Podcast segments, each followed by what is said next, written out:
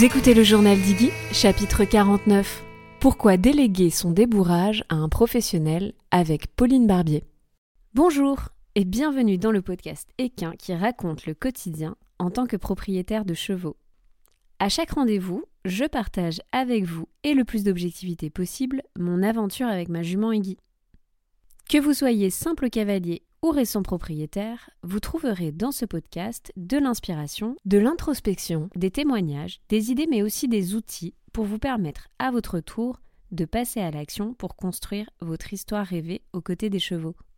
Que ce soit en solo ou avec mes invités, je pose ici tout haut les questions que tout le monde se pose tout bas. Je suis super contente que vous ayez osé cliquer sur l'épisode et que vous soyez présentement en train de l'écouter ça veut dire que vous n'avez pas pris peur en voyant la durée de celui-ci. Nous voici sur le dernier épisode de la mini-série spéciale débourrage. Aujourd'hui, je reçois une invitée dont le nom ne doit pas vous être inconnu. Il s'agit de Pauline Barbier, la cofondatrice de Blooming Riders. En parallèle, elle est surtout enseignante d'équitation et comportementaliste. Pauline adore les jeunes chevaux. On va du coup en parler longuement pendant cet épisode puisque le débourrage a une place toute particulière dans le travail qu'elle fait à leur côté. Dans ce chapitre, on va donc parler à cœur ouvert sur pourquoi c'est une bonne idée ou pas de déléguer son débourrage à un professionnel. On va vous apporter du coup une vision, des réponses, mais aussi les avantages, potentiellement les inconvénients, la question du prix, bref. L'épisode est long, oui, mais on a cherché vraiment à abattre tous les angles morts pour que vous puissiez prendre plus facilement une décision. Comme c'est le cas pour tous les épisodes de cette série, vous retrouverez aussi en description de l'épisode le petit bonus avec la liste des red flags d'un débourrage raté. Oui, j'ose le placer ici parce que vous verrez dans l'épisode, on vous conseille d'aller voir le professionnel avec lequel vous envisagez de travailler, mais surtout de partir à la recherche des chevaux qu'il a déjà débourrés. Cette liste pourrait donc s'avérer peut-être précieuse pour vérifier que le travail a été bien fait. C'est fini des blabla, je vous laisse avec notre échange.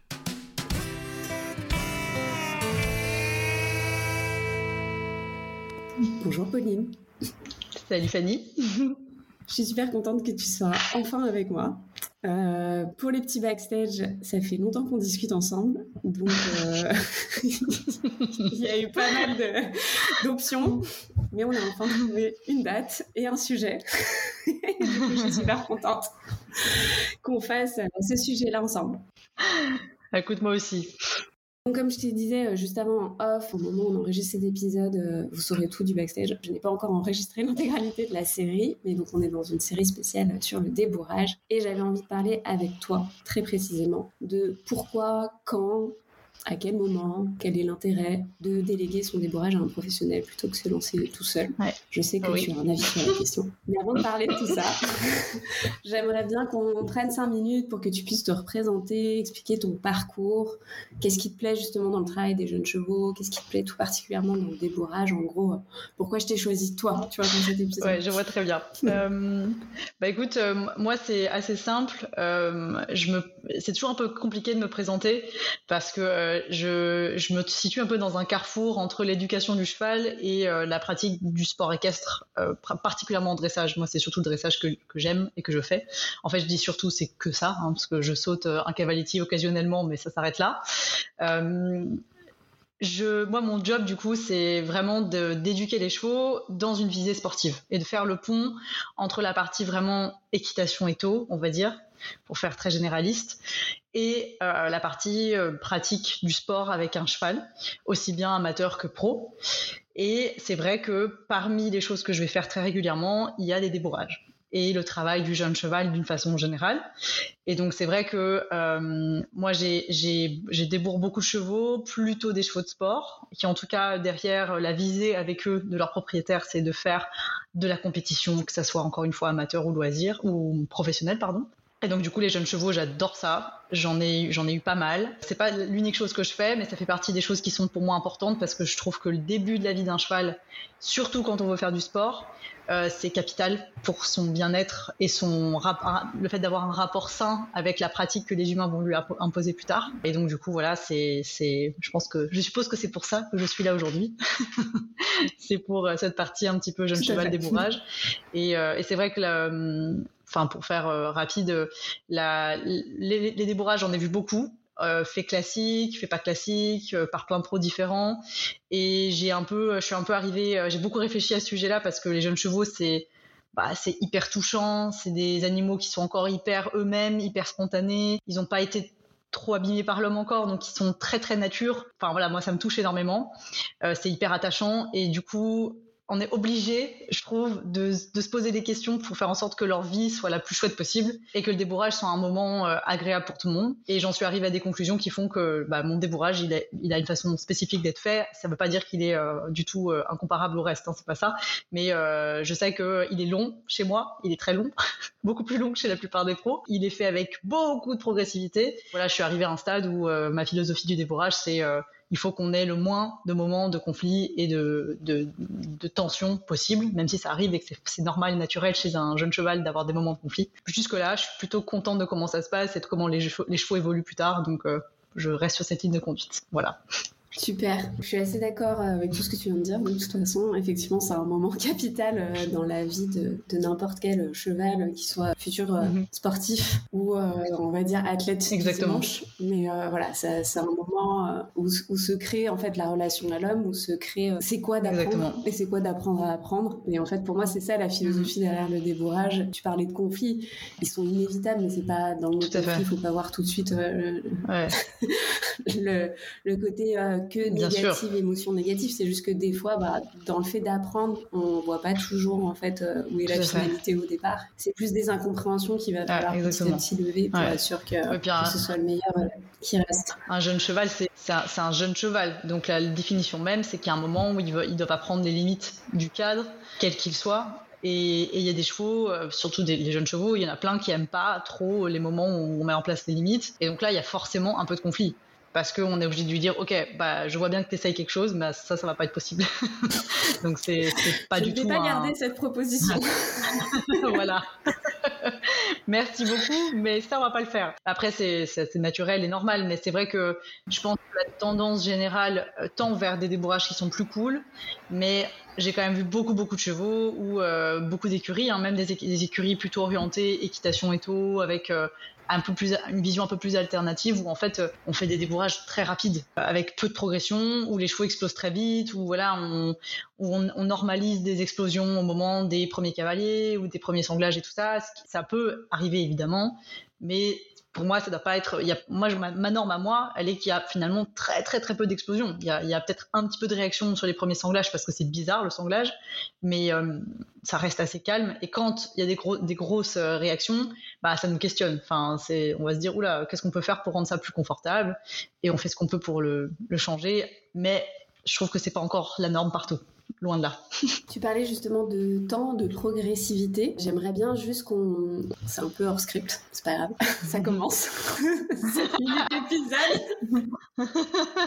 non, mais c'est intéressant parce que effectivement, il va y avoir, et on va en reparler tout de suite, cette notion de temps à passer, parce que forcément, si on décide de déléguer son débourrage, il y a un moment donné, ça veut dire qu'on confie son cheval un certain mhm. temps à une autre personne. Euh, qui parle de temps, parle aussi de coût, et ça, on en reparlera après. En général, il y a un peu des des, moyennes. Je m'étais renseignée. On va dire qu'on m'a proposé des 6 semaines de débourrage, 8 semaines de débourrage, 12 semaines de mhm. débourrage. Donc voilà, et tout ça, c'est lié euh, à, un prix. Toi, si tu devais donner ta moyenne, même si on sait que justement, un jeune cheval, euh, bah, en fait, tous les débourrages peuvent pas être identiques puisque ça va dépendre de comment il réagit. Bien sûr.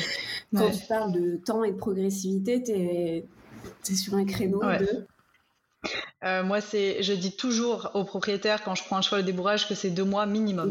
cool. Donc c'est huit semaines minimum. Beaucoup de chevaux en deux semaines, en deux mois pardon, ça se passe euh, bien et on arrive au bout. Il y a pas mal de chevaux aussi, j'en ai quelques-uns en tête où il a fallu euh, rajouter deux semaines, rajouter un mois.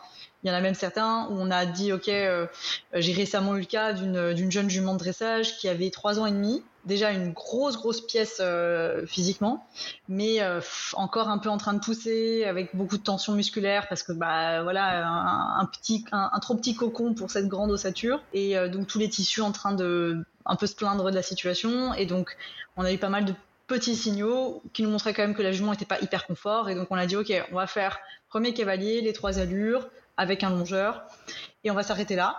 Elle aura, les choses sont ultra plastiques à cet âge-là. Donc on sait que ce qu'ils apprennent à ce moment-là, si on fait ça bien, ils retiennent vraiment vraiment bien et c'est pas perdu. Et donc euh, j'ai pris la jument deux mois et j'ai dit à la propriétaire, tu sais quoi, plutôt que de rajouter un mois, tu la mets au près six mois, tu fais un peu ton travail au sol avec elle, tu continues à la solliciter mentalement, qu'elle reste euh, euh, dans un processus d'apprentissage régulier. Et puis là, elle va revenir en septembre pour euh, qu'on poursuive le débourrage sur deux semaines.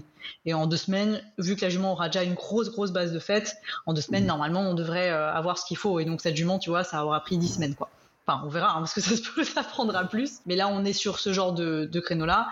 Et honnêtement, c'est pas rare que ça prenne ce temps-là. C'est si on veut aller dans un truc où euh, c'est chouette pour le cheval. Et vraiment c'est ça qui est important pour moi que la jument elle est contente de voir que voilà c'est cool quoi. C'est des moments des séances cool. Même si de temps en temps il y a des moments où je dois remettre un peu les choses en ordre où je dois lui expliquer que m'écraser c'est pas possible que voilà où elle peut-être elle a des moments de frustration de colère et il faut un peu les gérer.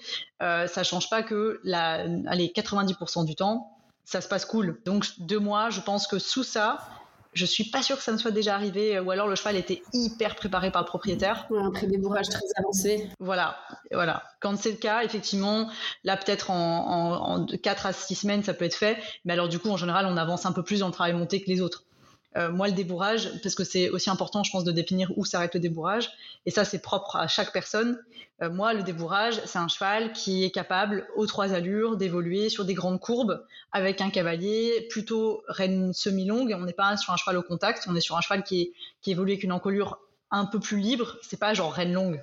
Enfin, pour moi, c'est pas reine longue parce que il y a beaucoup d'histoires de gestion d'équilibre aussi, qui fait que parfois les rênes complètement longues, il y a plein de jeunes chevaux qui sont paumés parce qu'ils savent pas comment gérer et le poids qu'on leur cale sur le dos et eux-mêmes leur équilibre. Mais en tout cas, sur un école en corde, euh, aux trois allures, sur des courbes larges, en extérieur aussi, ils sont cool. Ça, c'est un débourrage terminé pour moi. C'est pas un cheval qui est capable de faire des demi-volts, des volts de 15 mètres au contact nickel. Ça, c'est un cheval qui travaille pour moi. C'est pas encore un cheval euh, qui a fini son débourrage. Donc déjà, il y a des gens chez lesquels un débourrage fini, ça doit être un cheval qui a l'air placé, sur lequel on a mis des élastiques, euh, qui a une rondeur de l'encolure et qui évolue comme ça, euh, peut-être juste en ligne droite sur les écuries pures classiques qu'on va voir notamment en Allemagne. Un débourrage fini, pour eux, c'est un cheval, il fait le tour du manège dans tous les sens, aux trois allures, avec un contact mis, mais il n'est pas capable de tourner très bien sur 20 mètres. Donc euh, voilà, c'est très relatif à qui on s'adresse, mais pour moi c'est pour moi c'est ça. Voilà, c'est un cheval qui peut se déplacer aux trois allures sur des courbes larges, avec un école en corde, sans un contact démesuré, et tout se passe bien, le cheval est cool, il accepte à 100% le cavalier et la situation, et il peut aller en extérieur, ça c'est un débourrage fini. Voilà. Trop bien. On va en reparler un tout petit peu après parce que euh, justement tu, tu parlais du débourrage euh, de chevaux de sport et, là-dessus j'ai quelques questions. Mais euh, juste avant, je voudrais qu'on revienne, on va dire, au cœur du sujet qui est la prise de décision ou pas finalement de se lancer, on va dire, seul, accompagné ou de se dire en fait mhm. j'ai pas le temps, pas l'énergie, peut-être pas le moment pour moi, donc j'envisage de déléguer mon débourrage. J'ai vu que sur Blooming, vous aviez un programme qui est dédié justement au débourrage où on suit en fait sur plusieurs modules un petit peu les différentes étapes. Justement pour toi, à quel type de cavalier ce programme euh, s'adresse? Est-ce qu'il est fait justement pour se dire j'y vais en full autonomie parce que j'ai, euh, je sais pas, déjà pas mal d'expérience avec les chevaux, j'ai eu mon propre cheval même si je l'ai pas débourré, donc mhm. euh, je me sens genre capable de comprendre en fait tout le processus d'apprentissage. Est-ce que c'est par exemple sur ce genre de cavalier ou est-ce mhm. que ça peut être sur n'importe quel cavalier, genre qui se lance, euh, tu vois, sorti de, sorti de Poney Club, salut, euh, j'ai mon galop 7, j'y vais, je, je me lance. J'achète mon jeune cheval, je me lance. Alors, pas vraiment. ça, on évite. je, ne recommande pas. Bah, en fait, je pense que c'est important de replacer euh, pourquoi on a, on a fondé la, la plateforme Blooming. On a fondé cette plateforme parce qu'on voulait donner plus de pouvoir aux propriétaires de chevaux en termes de connaissances. C'était vraiment l'objectif de pouvoir donner la connaissance plutôt que d'aller la chercher, de galérer à trouver les bonnes sources, de, de jamais vraiment savoir ce qui est basé sur des, fondations un minimum scientifiques ou pas, ce qui a été recherché ou pas, ce qui, ce qui relève du gouroutisme ou de la méthodologie un petit peu très très spécifique individuelle ou ce qui relève plutôt de connaissances générales sur le cheval. Euh, on, on s'est dit ok nous on veut créer des choses qui permettent à tout le monde de n'importe où à des budgets euh, le plus restreint possible pour qu'on puisse euh, quand même faire tourner le truc, qu'on puisse permettre donner, de donner l'accès à des connaissances qui sont finalement, qui devraient pour moi être universelles et accessibles à tout le monde à n'importe quel moment. Le cheval, c'est super élitiste, ça coûte beaucoup d'argent, c'est cher, c'est normal, hein, pour plein de raisons, on va pas rentrer là-dedans, mais c'est vrai que je me suis dit, euh, en créant ce truc-là, on s'est dit, ok, le but, c'est que les gens sachent comment un débourrage ça se passe, comment on démarre comment telle personne démarre les jeunes chevaux de dressage, comment telle personne évolue en cordelette, voilà, en donnant un max, un max de, d'outils pour qu'ensuite le propriétaire ait l'autonomie et l'intelligence et l'esprit critique de dire ok ça je garde ça je garde pas ça ça m'intéresse pourquoi? Ah ok ça c'est intéressant j'y avais pas pensé. Enfin c'est vraiment donner toute la matière pour nourrir les propriétaires de chevaux et leur permettre d'avancer dans leur démarche à eux. Et du coup, la, le programme Jeune Cheval qu'on a, euh, qui, sur lequel il y a principalement le cheval de, ma, de mon associée euh, Lucie, Val. Val, c'est, euh, on a suivi ce cheval-là parce que c'était un, petit cerveau gauche assez typique dans le comportement des chevaux de loisirs qu'on peut avoir, avec beaucoup de caractère, pas forcément facile pour un amateur, hein, toujours en train de tester les limites, tout le temps en train de dire non plus ou moins gentiment et parfois ça fait ça nous fait rire mais du coup euh, on laisse un petit peu passer des choses et on le paye plus tard et L'idée d'un programme comme celui-là, ça n'est pas d'encourager les gens à débourrer tout seuls, mais c'est de d'être armés pour pouvoir critiquer et je ne dis pas critiquer au sens euh, juger, mais au sens avoir l'esprit critique face à un autre pro ou à un autre collègue ou au fait de voir une façon de débourrer un cheval et te dire tiens c'est marrant ça peut-être qu'on aurait pu rajouter une étape. Au contraire là on allait trop lentement ce qui est assez rare mais on ne sait jamais. Bref c'est d'arriver avec de la connaissance pour pouvoir être armé pour juger de la qualité ou non d'un débourrage. Je sais que on a des gens sur Blooming qui ont débourré seuls euh, moi, c'est pas quelque chose que j'encourage parce que on en parlera après, mais euh, je pense qu'il faut faire hyper attention avec les débourrages. C'est loin, loin, loin d'être une étape anodine. C'est parfois beaucoup plus compliqué que ce qu'on avait prévu. Et quand on se retrouve avec des problèmes ou des, des choses qui n'ont pas été bien faites, on peut le payer longtemps et c'est dommage. C'est vraiment l'idée de éventuellement quelqu'un par exemple qui se fait accompagner par son coach régulièrement dans le débourrage, d'avoir en parallèle blooming parce que il va voir des étapes peut-être que son coach proposera pas ou ça va lui donner des idées qu'il n'avait pas eu et qu'il va pouvoir travailler entre les deux venues de son coach ou bien préparer à fond son cheval pour un débourrage venu et donc rendre le débourrage encore plus facile pour le professionnel aussi. Et ça c'est con mais ça joue un rôle quand même. Moi j'aime beaucoup quand les chevaux arrivent avec beaucoup de préparation. C'est génial parce qu'on sait que les propriétaires sont investis comme des dingues. Et nous, ça nous rassure en tant que pro quand on va leur rendre le cheval derrière. On sait que le cheval, il va être entre de bonnes mains, que la personne, elle se renseigne, qu'elle avance. C'est vraiment pour tout ça. C'est pas pour encourager les gens à débourrer seuls. Euh, de toute façon, moi, j'ai vachement conscience que de toute façon, les gens font bien ce qu'ils veulent. S'il y en a qui veulent débourrer tout seuls, bah, on peut pas les empêcher de le faire. Je le recommanderais pas. Et euh, le programme de Blooming n'est pas là pour ça. Il n'est pas là pour dire aux gens, euh, on vous accompagne dans le débourrage de votre cheval, mais plus, on vous accompagne avec toutes les autres personnes, toutes les autres personnes qui vous accompagnent dans le débourrage de votre cheval, pour donner de la nourriture intellectuelle, des idées, permettre aussi de voir une personne qui a une façon de travailler peut-être un peu différente du coach, et donc juste donner de la nourriture intellectuelle.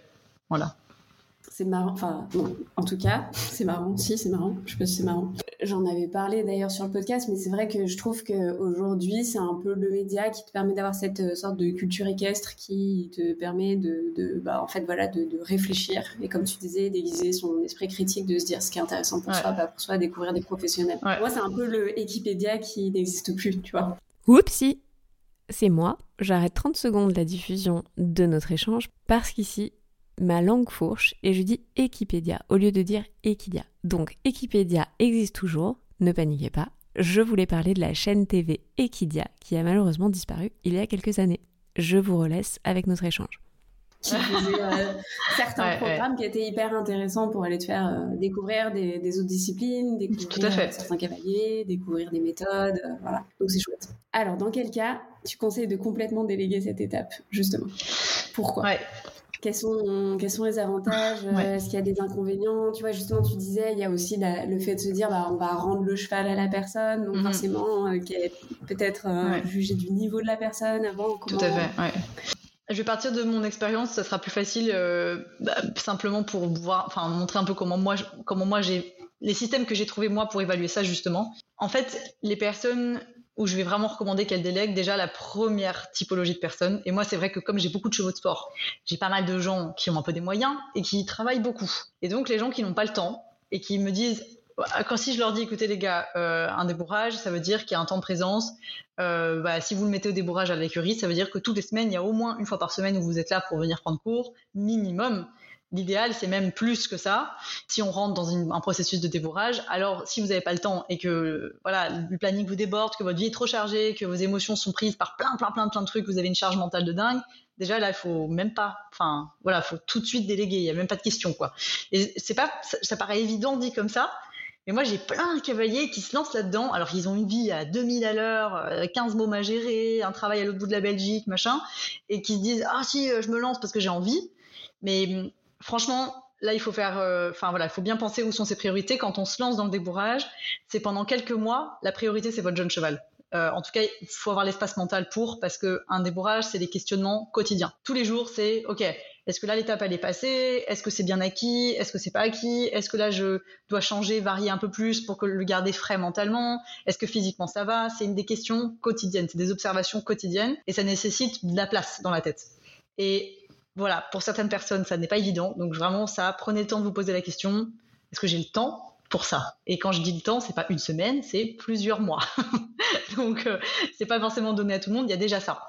Le fait de déléguer, pour moi, c'est d'abord et avant tout donner cette, euh, charge mentale, hein, parce que pour moi, le débourrage, c'est une charge mentale à un moment. C'est le déléguer à un pro qui a l'habitude, en plus de ce genre de charge mentale-là, qui a des process mis en place dans sa tête, qui, voilà, qui, c'est pas une friction pour lui que de gérer un débourrage, alors que quand on l'a jamais fait, bah, c'est nouveau, donc c'est inconfortable mentalement. C'est très bien, hein, l'apprentissage c'est génial, mais c'est un inconfort, un apprentissage. Donc du coup, on va passer par des moments où on est peut-être un peu plus fatigué que d'habitude, ou voilà, tout ça, tout ça va se, va se mettre dans nos têtes. Donc si on n'a pas cette place-là, déjà on délègue. Ensuite, en termes d'expérience, c'est là où évidemment c'est le deuxième critère qui pour moi euh, va rentrer en compte. J'ai eu des cavaliers qui n'avaient jamais fait de débourrage, que j'ai entièrement accompagné dans, le débourrage de leur cheval, qui venaient chez moi ponctuellement, pas euh, toutes les semaines, pas euh, tous les jours, mais qui venaient par exemple une fois toutes les deux semaines, une fois toutes les trois semaines, qui travaillaient entre temps, revenaient me voir et en fait débourrer leurs chevaux quasiment en autonomie, mais avec des rendez-vous réguliers avec moi. Ça, c'est faisable, c'est pas la majorité des gens, vraiment pas la majorité, et c'est faisable quand les cavaliers ont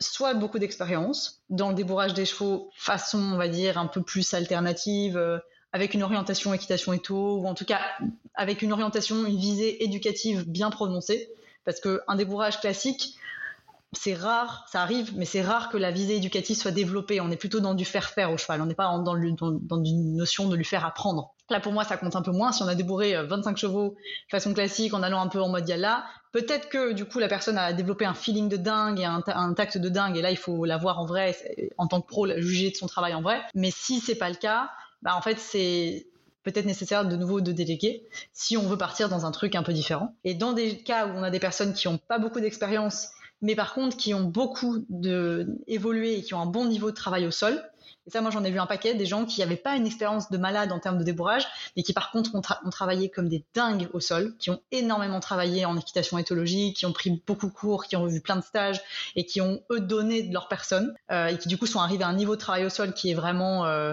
bah, très bon, en fait, voire excellent. Ces personnes-là, finalement, je trouve qu'elles sont assez aptes à rentrer dans un débourrage, en tout cas, je trouve toujours euh, suivi par un coach d'une façon ou d'une autre, mais un peu plus en autonomie. Euh, si on n'a pas ça, cet investissement et ce niveau, parce que le débourrage, en fait, c'est reprendre les principes du travail au sol d'équitation éthologique, c'est savoir résister quand il faut, céder quand il faut, savoir adapter des stratégies aux réponses émotionnelles et comportementales du cheval. C'est quand même assez compliqué. Mais quand on a mené des apprentissages au sol complexes à, bien et que ça s'est bien passé et qu'on a compris tous les principes et qu'on connaît bien le cheval, bah finalement, ça, c'est un peu ce qui se passe pendant le débourrage. La seule grosse différence, c'est que quand on va commencer à monter sur le cheval et qu'on l'a jamais fait, bah, il faut connaître les étapes. Et ça, il y a qu'un coach qui connaît ça qui peut vous les transmettre. On peut pas les inventer. Hein. A priori, il y a peut-être des gens qui sont des petits génies, mais je pense que ça reste quand même assez rare. Donc, il y a connaître les étapes. Et puis, il y a plein de choses très spécifiques au débourrage dont le sanglage, les étriers qui ballottent, etc. L'apprentissage des rênes extérieures, euh, ça aussi c'est tout un truc qui est un peu compliqué pour le jeune cheval au début. C'est des choses, si on même si on est très très fort dans le travail au sol, si on l'a jamais fait, on l'a jamais fait. Et là, il faut se faire accompagner. Il n'y a pas vraiment de réponse évidente. Ce qui est clair, c'est que je pense que dans 80% des cas, quand on parle vraiment de cavalier amateur, il faut déléguer. Franchement, je, vois peu peu de cas où euh, il ne faut pas déléguer. Et on va dire qu'il y a les 20% restants de personnes qui ont un très bon niveau, qui ont euh, qui travaillent vraiment dur et qui réfléchissent dur et qui ont la place de le faire, qui là pour moi peuvent le faire de façon beaucoup plus autonome avec un suivi régulier d'un coach. Voilà, je sais pas si je sais que c'est pas très clair comme euh, section, comme définition. Alors si. en fait, je trouve ça, si, je trouve ça assez intéressant parce que euh, déjà le premier point que tu as évoqué et du coup pour moi c'est c'est vraiment le, le, plus symptomatique c'est euh, la partie charge mentale et émotionnelle de la personne. Et effectivement, comment, comment on peut être un bon coach pour son cheval, du coup, parce que finalement, quand on fait un débourrage, on se met dans la place du coach, celui qui va apprendre à, au jeune cheval à faire quelque chose. Comment on peut être un bon coach si, comme tu dis, on n'a pas l'espace mental et l'espace émotionnel, ou plutôt la gestion émotionnelle de pouvoir faire. C'est pas une question toujours de niveau. On peut être un très bon cavalier qui est mhm. justement qui est sorti en amateur euh, sur euh, des concours de dressage ou, d'obstacles ou même de, de CCE. J'aime pas cette expression, mais entre guillemets être un bon pilote. Tout à fait. Parce que je pense qu'en vrai. Euh, c'est un peu galvaudé cette notion de pilote. Il y a quand même beaucoup de gens qui dépassent juste le côté pilote mhm. parce que bah, juste de vivre avec leurs chevaux, à un moment donné quand même, ah bah oui, bien sûr. appris autre chose qu'à être un pilote. Bien sûr je vois l'image pour schématiser, essayer de ranger euh, les gens dans des, petites boîtes. Mais bon, quand même, ça m'embête cette histoire de pilote. je trouve que c'est très réduit. Je suis d'accord. Mais bon, qui en tout cas ont ce côté, euh, ok, j'ai beaucoup engrangé d'expérience mais peut-être que c'est juste pas le bon moment pour moi. Quoi. Exactement. Parce que comme tu l'as dit, euh, là je suis en train d'acheter un cheval, mais euh, je suis aussi en train en fait de changer de boulot, euh, que je vais pas pouvoir diviser mon cerveau et mon énergie mhm. sur deux nouveaux, enfin deux timelines avec deux nouveaux challenges qui Totalement. Accaparent tout simplement en fait, bah voilà mon esprit, les émotions, etc., etc. Et je trouve ça hyper intéressant que tu cites ça comme premier point parce que je pense que beaucoup de gens ne, ne voient pas ça, alors que comme tu dis c'est quand même une grosse partie du succès du débourrage, puisque c'est cette, euh, cette justesse d'arriver toujours avec un état émotionnel cool, mhm. dans la nature de l'autre, euh, dans la capacité à, bah, voilà, à, prendre sur soi, à voir ça comme un jeu, à voir ça comme quelque chose d'apaisant. Tout à fait. Euh, bah, ça, ça va jouer autant que euh, de respecter les étapes, comme tu l'as dit, mais qui sont tout aussi importantes. Mais c'est juste que, en fait, c'est bien les, deux et le couple des deux qui fonctionnent, pas juste l'un ou juste l'autre. Exactement. Donc, je trouve que c'est une très bonne réponse. Merci. Te flatte un peu. Euh, non, je trouve que c'est une... je trouve que c'est une très bonne réponse parce que je pense que bien évidemment que les gens, d'une manière générale, vont se dire ah j'ai pas le niveau. Ça tout de suite la question du niveau va être mise sur la table. Il faut l'élucider bien sûr, mhm. mais c'est c'est pas forcément celle auquel on ne va pas penser. Par contre, euh, la question du temps et de la, la disposition mentale, comme on m'a dit, mhm. et émotionnelle, ça des fois euh, on se cache un petit peu sa vérité et sa propre vérité juste parce que comme tu l'as dit, on en a très très très envie. voilà. C'est vrai que même le, la question, euh, excuse-moi, je, te coupe, mais je, rebondis juste quand tu disais le niveau.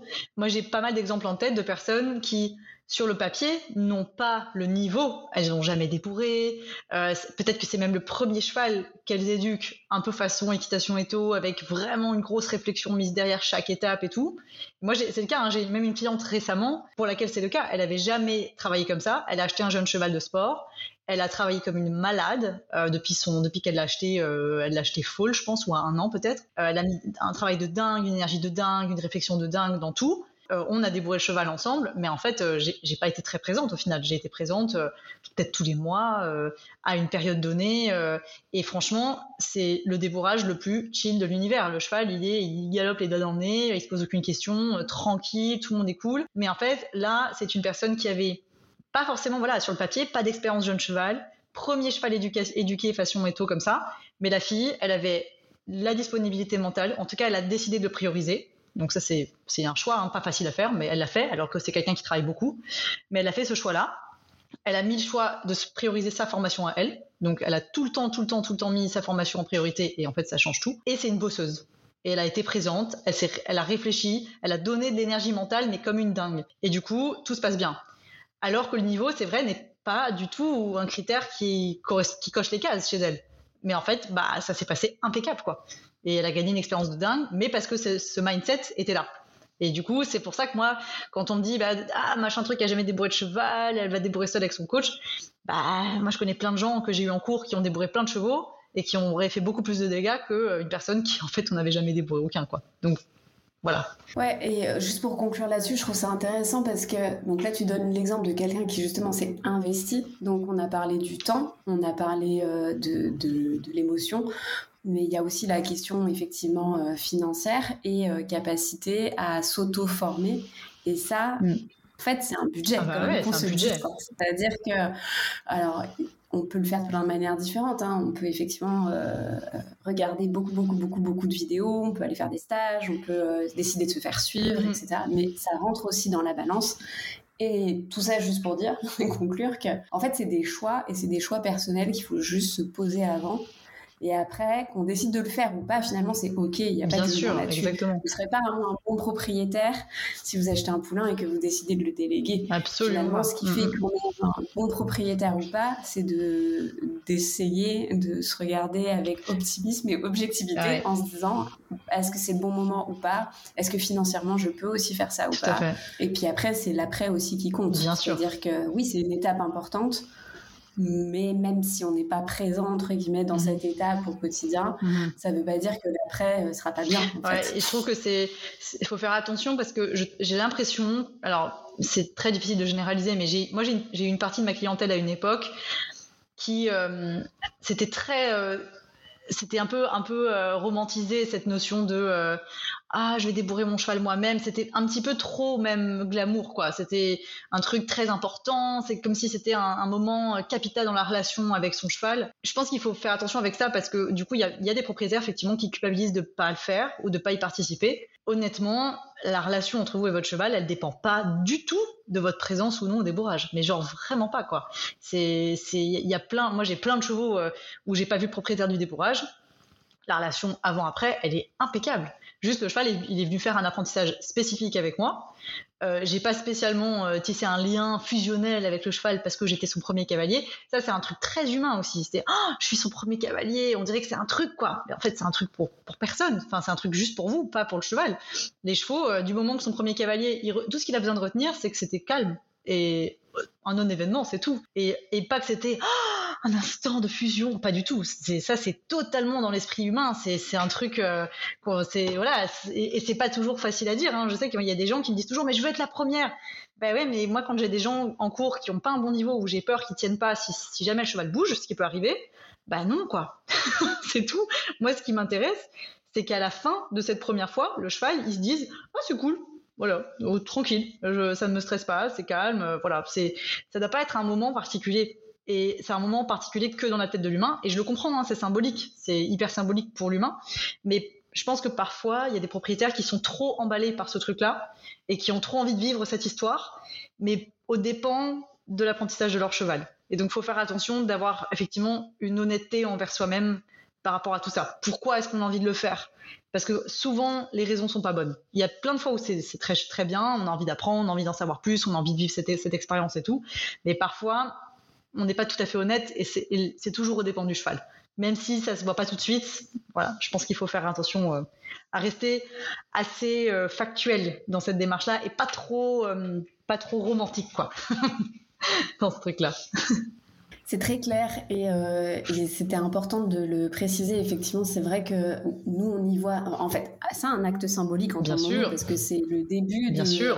il y a un avant et le début d'un après où du coup, bah, il va y avoir cette notion de on monte Bien sûr, sur le absolument. cheval régulière. Mais effectivement, euh, nous, on y voit quelque chose de très, euh, comme tu l'as dit, empreint d'émotion, alors que pour le bien de l'après, je vais juste répéter ce que tu as dit, mais, mais pour le cheval, il faudrait que ce soit le truc le plus anodin. Exactement, ouais. Et c'est la garantie que du coup, euh, bah, ce sera toujours OK en fait. Tout à fait. Parce que justement, il n'y avait pas cette, euh, cette pression un petit peu et cette tension de waouh, là, aujourd'hui, il va se passer quelque chose. Et mon premier montoir, c'est ça. Hein. Ouais, bien sûr. Ma jument, oh bah, rien à foutre. Et toi, toi, t'es toujours un peu emballé. Peut-être tu dis, oh putain, t'en as, as, rien à foutre en fait, en fait c'est cool que t'en aies rien à foutre. Bah, c'est vrai que c'est pas rien, même, tu vois, même, même pour les pros. Alors, il y en a qui font ça à la chaîne, donc, euh, mais tu vois, c'est marrant parce que ma, ma collègue Lucie, elle m'aide beaucoup justement sur les premiers montoirs. Et à chaque fois qu'on a le tout premier montoir, où je, vraiment je suis à Califourchon pour la première fois, elle me dit quasiment à chaque fois, allez, un de plus. Et c'est bête. Et tu vois, même pour nous, en fait, même si on en fait plein, on est un peu genre ah bah voilà un de plus qu'on a mis euh, on a mis sous la selle quoi. Et mm, après ça reste pour nous il n'y a pas d'affect tu vois c'est des chevaux qu'on adore. Enfin on adore moi j'adore tous les chevaux que j'ai au débourrage je les ai adorés ils sont trop chouettes les jeunes chevaux c'est enfin, c'est trop cool. Mais je suis un peu en mode bon voilà ça doit être un moment complètement banal et moi j'ai je m'en fiche complètement de cette première fois sous la selle ça me ça me fait rien et c'est bien pour le cheval parce que du coup il, il sent pas qu'il y a une tension différente qu'il y a une excitation potentielle il y a des chevaux qui sont beaucoup plus sensibles à ça que d'autres bien sûr mais c'est important que on essaye de rendre ça le plus euh, neutre possible, je pense. Voilà. cool. Hmm. Est-ce qu'il y a des inconvénients? Parce que là, donc, on a beaucoup cité euh, l'importance des questions à se poser, finalement, les avantages qui sont d'avoir quand même euh, quelqu'un qui sait ce qu'il fait, qui va pas y mettre d'affect, qui est censé du coup préparer le cheval justement à bah, avoir sa, vie de cheval de propriétaire, qui soit de loisir, de sport ou quoi que ce soit, mais une vie de cheval montée, mise sous la selle, mhm. avec le meilleur démarrage qui soit. Mais est-ce qu'il peut y avoir des inconvénients à déléguer en fait euh, entièrement cette, euh, ce débourrage? Ouais, moi je pense que oui. Ok, c'est parti. c'est parti pour la liste. Ouais, je me permets juste de réagir euh, quand tu disais euh, qu'il met pas d'affect. Je pense qu'il faut quand même juste que je mette un peu de nuance là-dessus parce que je j'ai en plus je, je, pense à plein de collègues qui ont un peu euh, qui travaillent enfin on travaille un peu pareil, on a le même la même façon de voir les choses. En vrai, on met de l'affect parce que c'est hyper important pour nous. Tu vois, euh, quand tu es pro et que pour toi le débourrage c'est quelque chose d'important sur lequel tu as une philosophie, tu as réfléchi, tu as des valeurs, des principes et tout.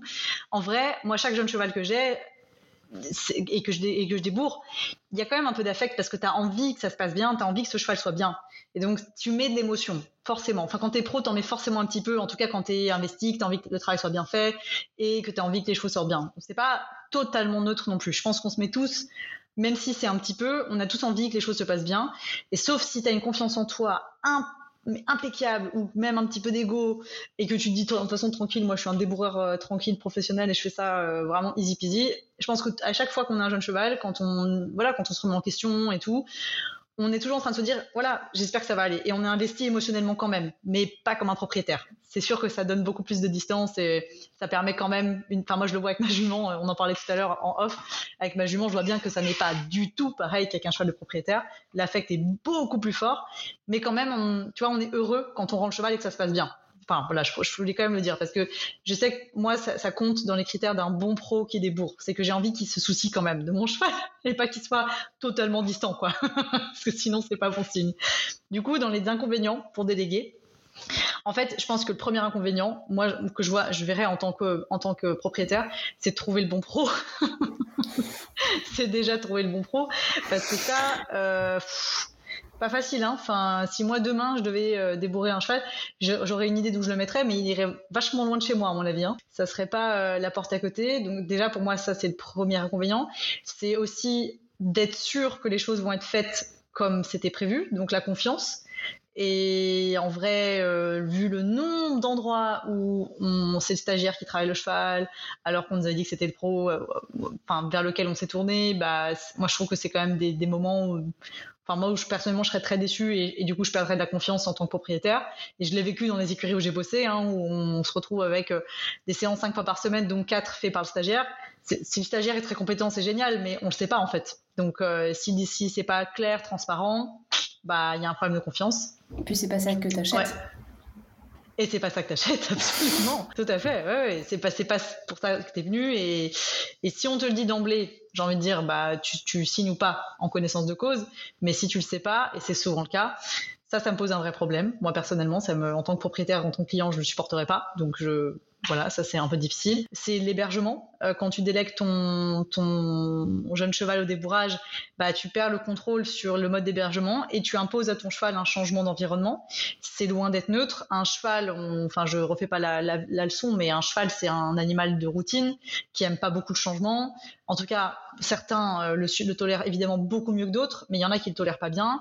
Et on sait que chaque changement d'environnement, ça implique un petit moment d'adaptation. Et pendant ce temps d'adaptation, moi, je, les chevaux qui viennent chez moi au débourrage, je, le dis toujours, hein, comptez que les trois premières semaines, ça peut être un petit peu euh, différent. C'est un cheval qui sera un petit peu différent de qui il est d'habitude.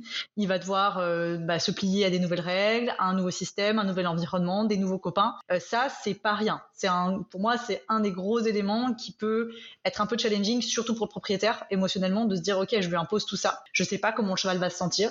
Je ne sais pas comment ça va se passer. Est-ce que là où je vais, euh, mon cheval pourrait être avec d'autres chevaux ou pas?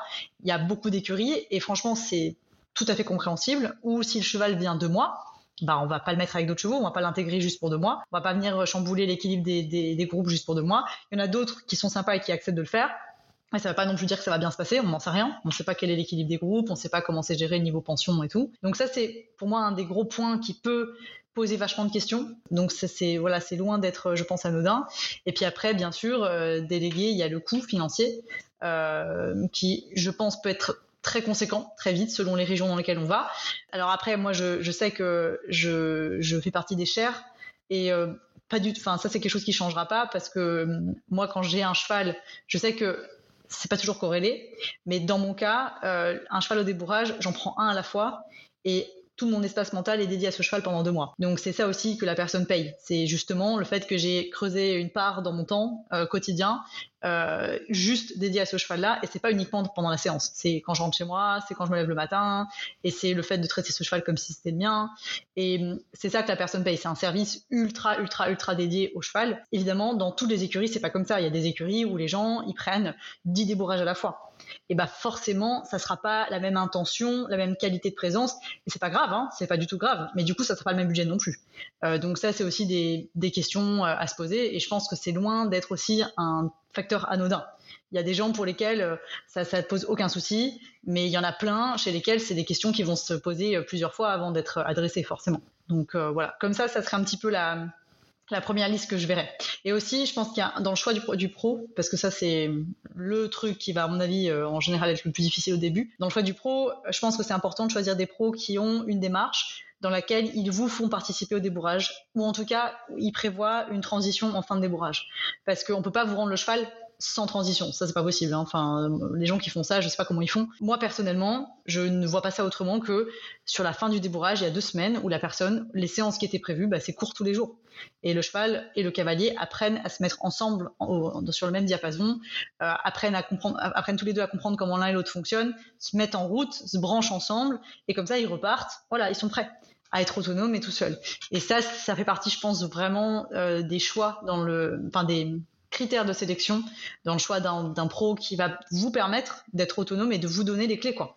Que ça soit pas juste je pose mon cheval, je le récupère, mais je pose mon cheval le temps où moi je suis pas dispo et puis je reviens pour m'approprier tout ça et puis je rentre chez moi avec une autonomie quand même assez grande. Voilà. C'est super. Je suis partie un peu offline, mais. non, non, c'est très bien, c'est super intéressant parce que je pense que justement, tu as la double casquette, euh, comme beaucoup de professionnels, d'être aussi propriétaire, mais du coup, là, on sent qu'il y a aussi la Pauline propriétaire qui parle et, euh, qui essaye de, de, rentrer dans le, dans le chemin, en fait, de réflexion que euh, mhm. va se poser euh, euh, le futur propriétaire. Et je pense que c'est très vrai. La, première question, c'est déjà, et on va revenir dessus, c'est c'est trouver quel professionnel, selon quelle méthode, par rapport à à notre projet aussi. On parlait de, de ton exemple. Toi, tu, tu veux relier le sport au démarrage en fait du jeune cheval. Quand ton projet c'est de sortir en amateur le week-end, je suppose que bah, peut-être que tu as envie de choisir une personne qui va t'amener des méthodes, mais qui va peut-être t'amener un petit peu plus aussi pour te positionner là-dessus, versus quelqu'un qui voudrait faire que de la balade. Et c'est ok, hein, parce que en fait, c'est pas d'ailleurs, euh, j'en ai parlé dans la série juste avant, mais c'est pas moins de travail, c'est juste que c'est pas le même travail avec les mêmes critères pour la performance. Mais euh, débourrer un super cheval de randonnée, euh, c'est pas forcément aussi simple que ce qu'on peut imaginer, parce qu'en fait, il y a une multitude d'environnements qu'il va falloir euh, probablement aller euh, euh, intégrer dans le débourrage du, du, cheval, en fait. Parce que le cheval, c'est pas forcément naturellement se comporter tout seul, méga bien sur la bah, route quand il y a un camion qui passe à côté de lui. Oui, absolument, tout à fait. Ouais. Puis selon le tempérament aussi. Hein, on peut très bien dire, moi, mon rêve, c'est que ce cheval soit un cheval de dressage. Et puis on se met à le bosser et on se rend compte que c'est un méga gros cerveau gauche de la mort et qu'il va tuer quelqu'un si on lui impose tous les jours du dressage. Et si le pro qui débourre s'en rend compte, il va le dire au propriétaire et dire ok, très bon objectif, très chouette. Par contre, euh, tu pourras pas le traiter comme un cheval de dressage classique, quoi. Enfin, ça aussi, c'est le rôle d'un bon pro qui débourre. C'est justement d'avoir cette analyse du tempérament et de comprendre les objectifs de la personne. Moi, j'ai déjà eu des chevaux où on me disait ah mon but c'est loisir rando avec des chevaux absolument pas adaptés, hein, mais genre pas du tout adapté, où j'ai dû dire euh, la sensibilité de votre cheval, elle est tellement élevée et le cheval est tellement, tellement stressé et peureux. Ok, peut-être dans 10 ans, mais entre ici et les 10 ans, il va y avoir vachement de chemin et peut-être que c'est une envie que vous avez de faire ce chemin-là. Mais sachez que du coup, euh, peut-être que jamais ça sera le cheval de rando pépouse qu'on cherchait, quoi. Peut-être, peut-être, ou peut-être pas. Mais il faut se préparer à ça. je pense qu'un bon pro dans le débourrage est capable de le dire à cette franchise-là, pour pas justement. Euh, bah, encore une fois, le but c'est que tout le monde soit bien, le cheval et le cavalier. Si on a un cavalier qui rêve de calme en, balade et qui se retrouve avec une, fusée pétée de stress en balade, alors qu'il avait les origines qu'on voulait, hein, euh, j'ai eu plein de Haflinger qui étaient très très compliqués dans les émotions, alors que la personne s'était dit un c'est tranquille, ça va aller. Bah en fait, euh, si on transmet pas ce message-là à la personne, bah on rend le cheval en sachant que même si le débourrage a été bien fait, ça se passera pas bien après quoi. Ça fait aussi, pour moi, c'est aussi partie du rôle du pro qui débourre, d'avoir ce, cette, cette franchise-là. Tu prêches pour ma paroisse? qui est de comment on accompagne euh, bah, le cavalier qui n'a euh, pas eu l'habitude de se poser toutes ces questions justement dans, le choix de son jeune cheval et que effectivement, enfin, c'est un, mélange complexe entre euh, déjà déterminer précisément quel est son projet, se dire que son projet c'est la ligne d'arrivée mais c'est absolument pas la ligne de départ, que, que effectivement il y a aussi un subtil mélange entre ouais peut-être un choix de race mais aussi bah, être capable de quand on va faire ses essais un petit peu juger du tempérament du cheval. Ouais, tout à fait. dire ah bah c'est un Alfinger comme tu l'as dit et il doit être absolument comme ça. Ou ah c'est un quarter horse et il devrait être absolument impeccable en extérieur. Ou euh, j'en sais rien. Ah c'est un sel français, il va être incroyable euh, sur les terrains de concours. Donc après, c'est délicat. Hein. C'est délicat, mais mais juste en hmm, fait déjà de comprendre que c'est ces questions-là qu'il faut qu'on se pose, ça aide, je pense euh, plus tard aussi euh, le, fait de se dire bah, qu'est-ce que j'attends de mon débourrage, qui je vais choisir, hmm. et du coup que quand le professionnel arrive en disant je suis désolée, il y a un petit problème d'adéquation avec le projet, bah, de, comprendre en fait quel est le, le pourquoi du comment en fait. Ouais, de pas juste rejeter en bloc. Non, non, non, complètement. Et aussi, j'ai vu beaucoup, moi, euh, enfin, c'est marrant parce qu'on on a parlé de ça aussi avec Marie Suter euh, quelques fois. On, a eu beaucoup de cas de cavaliers qui euh, avaient ce rêve d'acheter un poulain. Donc, ils achètent un, un jeune foal. J'en ai eu plein, plein, plein. Hein. Ça, a été une vague un peu là. Bah, ma collègue Lucie en fait partie. Hein. Elle a acheté son poulain à six mois. C'était le petit timide de la bande. C'était le petit calme. Il n'osait pas venir. Euh, Val, euh, les gens qu'il rencontre aujourd'hui, c'est, enfin, je n'ai jamais vu deux chevaux comme lui. C'est, c'est un taré. Il est complètement malade. C'est, c'est caractère de folie. Euh, c'est un petit chien. Enfin, on dirait un Jack Russell. Le truc, il est, c'est un animal, il a une cognition surdéveloppée. Je suis sûre que lui, on le met dans des études où il doit employer des outils, il sait le faire. Quoi. Enfin, c'est un, ce cheval est vraiment exceptionnellement intelligent, exceptionnellement collé aux gens et toujours dans l'interaction à être sollicité. C'est un chien de berger, quoi. Enfin, c'est vraiment un vrai cheval de travail. Et c'est vrai qu'il a un caractère de malade, absolument pas peur de dire merde sans jamais de colère, mais il dit quand même merde et il faut en face quelqu'un qui n'a pas peur de, euh, s'affirmer, genre euh, vraiment quoi, de dire en fait là gars tu dépasses la limite, c'est pas cool, non quoi. Et ça, quand elle l'a acheté, elle aurait jamais pu deviner qui serait comme ça. Elle l'a acheté à un âge, voilà, où il était tout mignon, tout sage, etc.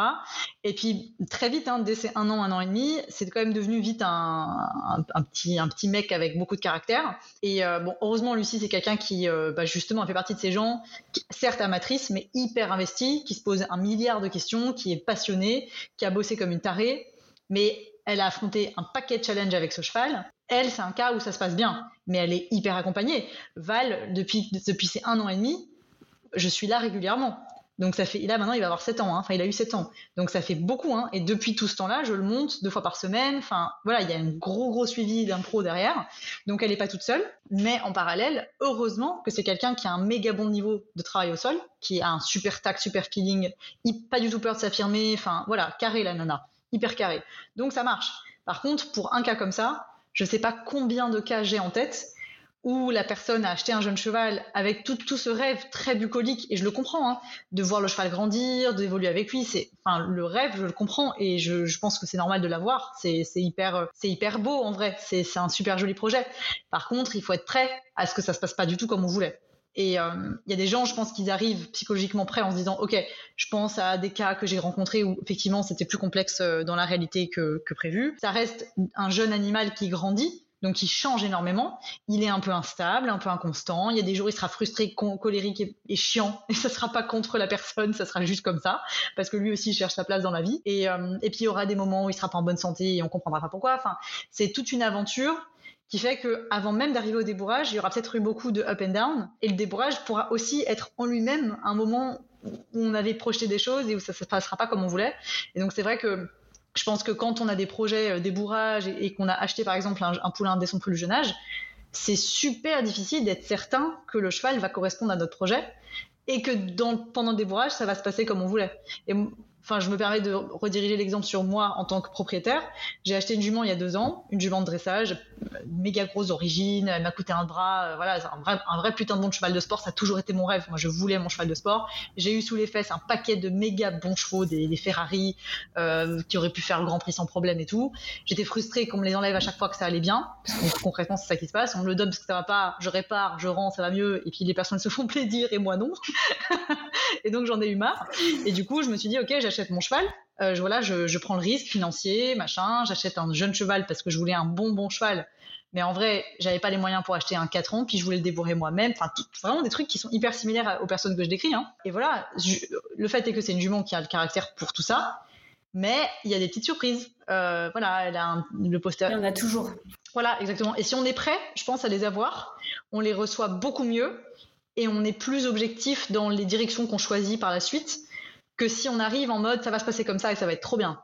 je pense qu'il faut arriver euh, avec un petit peu de réalisme et c'est bon pour soi, pour avoir des émotions qu'on gère mieux et c'est bon pour le cheval aussi forcément. Quoi. C'est clair. C'est euh, toutes ces étapes de euh, comment dire c'est bien d'avoir un rêve mais apprendre à décortiquer son rêve et comprendre que c'est du vivant donc euh, il va y avoir des étapes par lesquelles il va falloir passer et pour moi c'est plus important de comprendre et d'anticiper les étapes par lesquelles on va devoir passer mhm. et d'imaginer la réponse qu'on aimerait avoir. Hein. Tout à fait. c'est ok de l'imaginer. Tout à fait. Mais en fait, de surtout comprendre quelles sont ces étapes pour se dire que si la réponse n'est pas celle qu'on attend, bah, on est quand même armé pour euh, faire face à, la déferlante de charge mentale qui va arriver euh, et euh, s'emparer de En fait, c'est surtout ça. si on revient du coup au choix du professionnel, quels seraient des, éventuels recos pour les choisir? Alors, je veux dire merci des classiques, quelqu'un qui travaille dans le respect du bien-être du cheval, on s'en doute. Mais du coup, ça c'est vague. Hein. Est-ce que mm. c'est vague mm. Voilà. Est-ce que, est-ce que pour toi il y a des méthodes qui sont plus ok qu'une autre? Est-ce qu'il y a des des mots-clés qui, tu vois, enfin, dans la mhm. manière dont la personne se présente. Euh, est-ce que c'est OK d'aller observer comment il travaille, tu vois? Est-ce que tu, tu, pourrais nous donner un petit peu, toi, euh, si, tu devais te mettre dans la peau de, du propriétaire, comment tu fais ton casting, en fait tu vois? Euh, bah Après, dans, dans, mon cas, là où je suis un peu biaisée, si je devais moi choisir, c'est que je alors c'est pas pas du tout dit avec arrogance mais je suis forcément pas mal armée pour pouvoir justement juger de comment un pro boss ou pas. En plus, j'en vois des tonnes avec Blooming et ça c'est génial parce que ça m'offre un regard euh, encore plus, enfin ça me forme tout le temps et c'est incroyable. Du coup, j'ai quand même un regard, je pense, qui est vachement nourri. Et donc, c'est facile pour moi quand je vois quelqu'un bosser de me dire, OK, celle-là, je la sens, celle-là, je la sens pas. Enfin, c'est assez, assez facile. Donc, c'est vrai que moi, j'ai toujours une liste en tête. Euh, si j'ai un problème avec un cheval, je sais qui j'appelle. Parce que je les connais bien, je sais comment ils bossent, je connais les challenges qu'ils ont vécu. Et donc, c'est forcément, moi, j'ai un peu ce biais-là. Donc, euh, c'est une chance euh, inouïe hein, de savoir à qui on va s'adresser. J'ai pas peur de faire des kilomètres. Euh, je préfère aller euh, à 4 heures de chez moi, mais chez quelqu'un en qui j'ai entièrement confiance, que d'aller à une demi-heure chez quelqu'un où je suis pas sûre. C'est aussi ça. C'est beaucoup de contraintes de ce type-là. Moi, je suis un petit peu tarée là-dessus. je préfère être sûre de moi, mais aller loin. Ça, c'est clair et net. Par contre, quand je, quand je recommande à quelqu'un, quand il y a quelqu'un qui, qui cherche un pro, euh, moi, pour moi, la première chose, c'est de sentir qu'on est en confiance, qu'on a une personne qui va être transparente, qui va nous dire les choses, qui va, voilà, qui aura pas peur de dire les choses, qui aura pas peur de dire des choses peut-être inconfortables aussi, euh, de dire bah voilà, l'autre jour j'ai fait une séance, j'ai sanglé, ça s'est pas super bien passé parce que ça, ça, ça, ça, et qui le dit. Parce que les pros qui vont un petit peu diminuer et pas dire les faits tels qu'ils se sont déroulés, euh, qui entourloupent un peu parce qu'ils assument pas, il y a plein de, y a plein, de cas où c'est pas de la faute du pro, hein, où le cheval a réagi pas comme on l'espérait, pas comme on voulait. Bah voilà, c'est comme ça. Tu l'as dit tout à l'heure, c'est du vivant. On contrôle pas tout. On contrôle, on essaye de contrôler ce qu'on peut contrôler, mais la partie qu'on contrôle pas, faut l'accepter, c'est normal. Et je pense qu'un bon pro, c'est quelqu'un qui a pas peur de dire les choses, qui voilà, qui est franc, qui dit ok, tu sais quoi, là ton cheval par contre il est trop gros, euh, pour un débourrage ça va pas, là ton cheval il est trop maigre, là ton cheval il est comme si, là il faut absolument que tu appelles un physio, là il faut vraiment faire attention au niveau des pieds parce que ça va pas. Enfin quelqu'un qui avec lequel il y a un discours où on sent qu'il est transparent, qu'il est sincère, qu'il a, qu'il a le dialogue ouvert, la communication. Ça, pour moi, c'est primordial. J'allais dire déjà un pro qui a la communication. Ouais. Et c'est déjà pas fréquent, hein. C'est rare. Hein. Moi, tu vois, c'est marrant parce que j'ai les collègues que j'ai auxquels je pense euh, si jamais j'ai un souci, c'est des gens qui communiquent beaucoup. Donc, je suis habituée. Mais c'est vrai que j'ai pas mal de fois où j'ai des clients euh, qui, euh, là, j'ai un cheval en ce moment au travail. La cliente, je lui dis, moi, à chaque séance, je fais un compte rendu sur WhatsApp, un voice, quand je rentre en voiture. C'est systématique. et c'est des voices qui peuvent durer longtemps. Hein. Enfin, parfois, c'est des voices de 7 minutes, quoi, tu vois, où j'explique tout ce que j'ai fait dans le détail, les réactions. Bah, parce qu'en fait, euh, je, moi, je vois pas les choses autrement. Je me mets toujours à la place du proprio et je vois pas les choses autrement. J'ai besoin qu'il soit au courant de tout. Puis moi, j'ai envie que le propriétaire soit impliqué dans l'histoire.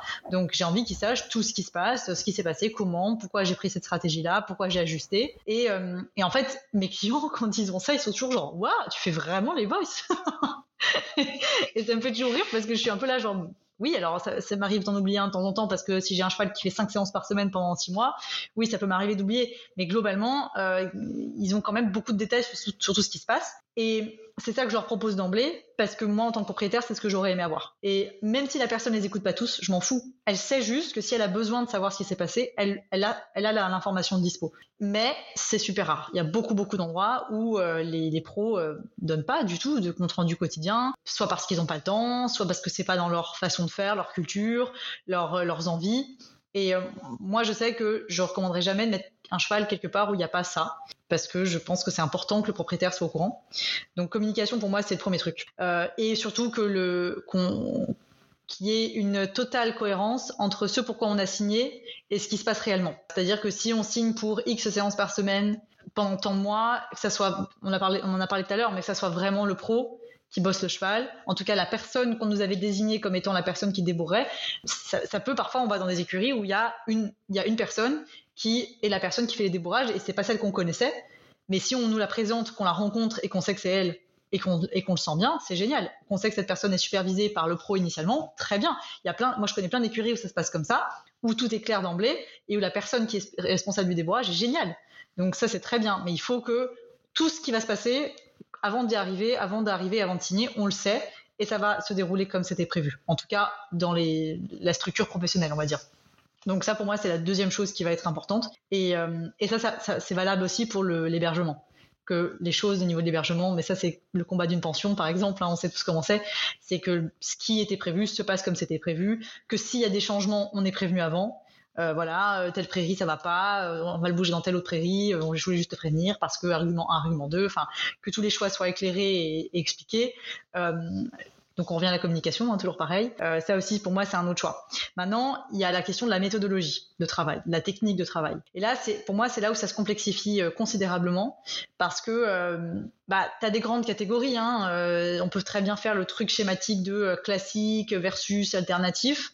Dans classique, tu as une tonne de nuances. Tu as des gens qui débourrent en deux jours voilà, avec des élastiques de partout, le cheval contraint dans la tête, euh, et c'est la, guerre, puis ça passe à, coup de, résignation acquise. Il y en a chez lesquels ça se passe comme ça.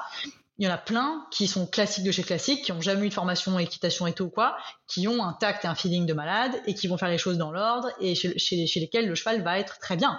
Ça, ça arrive aussi. En alternatif, il y a aussi à boire et à manger. Hein. Il y a des gens euh, qui travaillent en équitation et tout de façon hyper rigoureuse, hyper sérieuse, hyper progressive, tout est bien fait et tout. Et puis il y en a chez lesquels où euh, c'est euh, on respire et on espère que le cheval va faire une flexion latérale. Et si il a baissé l'oreille droite et cligné de l'œil gauche en même temps, ça veut dire qu'il n'est pas bien. Enfin, et il y en a d'autres chez lesquels au contraire c'est assez violent aussi.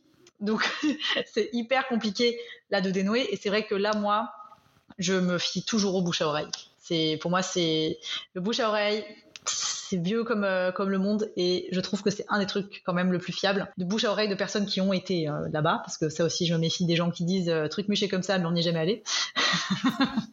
ouais ouais c'est ce que j'allais dire d'aller voir des chevaux qui ont été débourrés par cette personne voilà. et, parler avec des clients qui ont vécu l'expérience d'être d'être d'avoir le cheval en, débourrage chez telle ou telle personne parce que c'est voilà c'est les meilleurs retours en fait une personne qui dit c'était super, je suis contente euh, et j'ai voilà, j'ai vécu le truc de A à Z.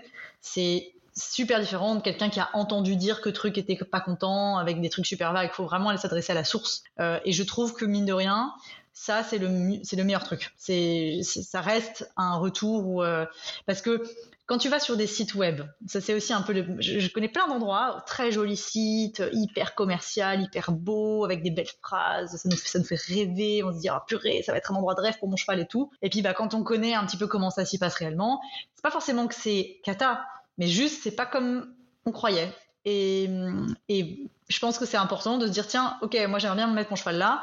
Euh, je vais essayer de trouver quelqu'un qui a mis son cheval là récemment, parce que aussi si, c'était il y a 5 ans, la façon de travailler a peut-être changé, la structure a peut-être changé, donc essayer de prendre un cas plutôt récent, discuter avec la personne rapidement, dire ok, est-ce que vous êtes satisfait, oui, non, pourquoi et tout. Et ça, je pense que c'est une bonne façon d'être sûr de vers où on va, même si bien sûr ça reste un témoignage d'une personne, peut-être que la vie de la personne sera pas le même que le vôtre, mais ça permet quand même d'avoir un peu une idée de, comment ça s'est passé, de la transparence, de l'échange qu'il y a eu. Euh, je pense que ça, c'est une bonne façon de faire.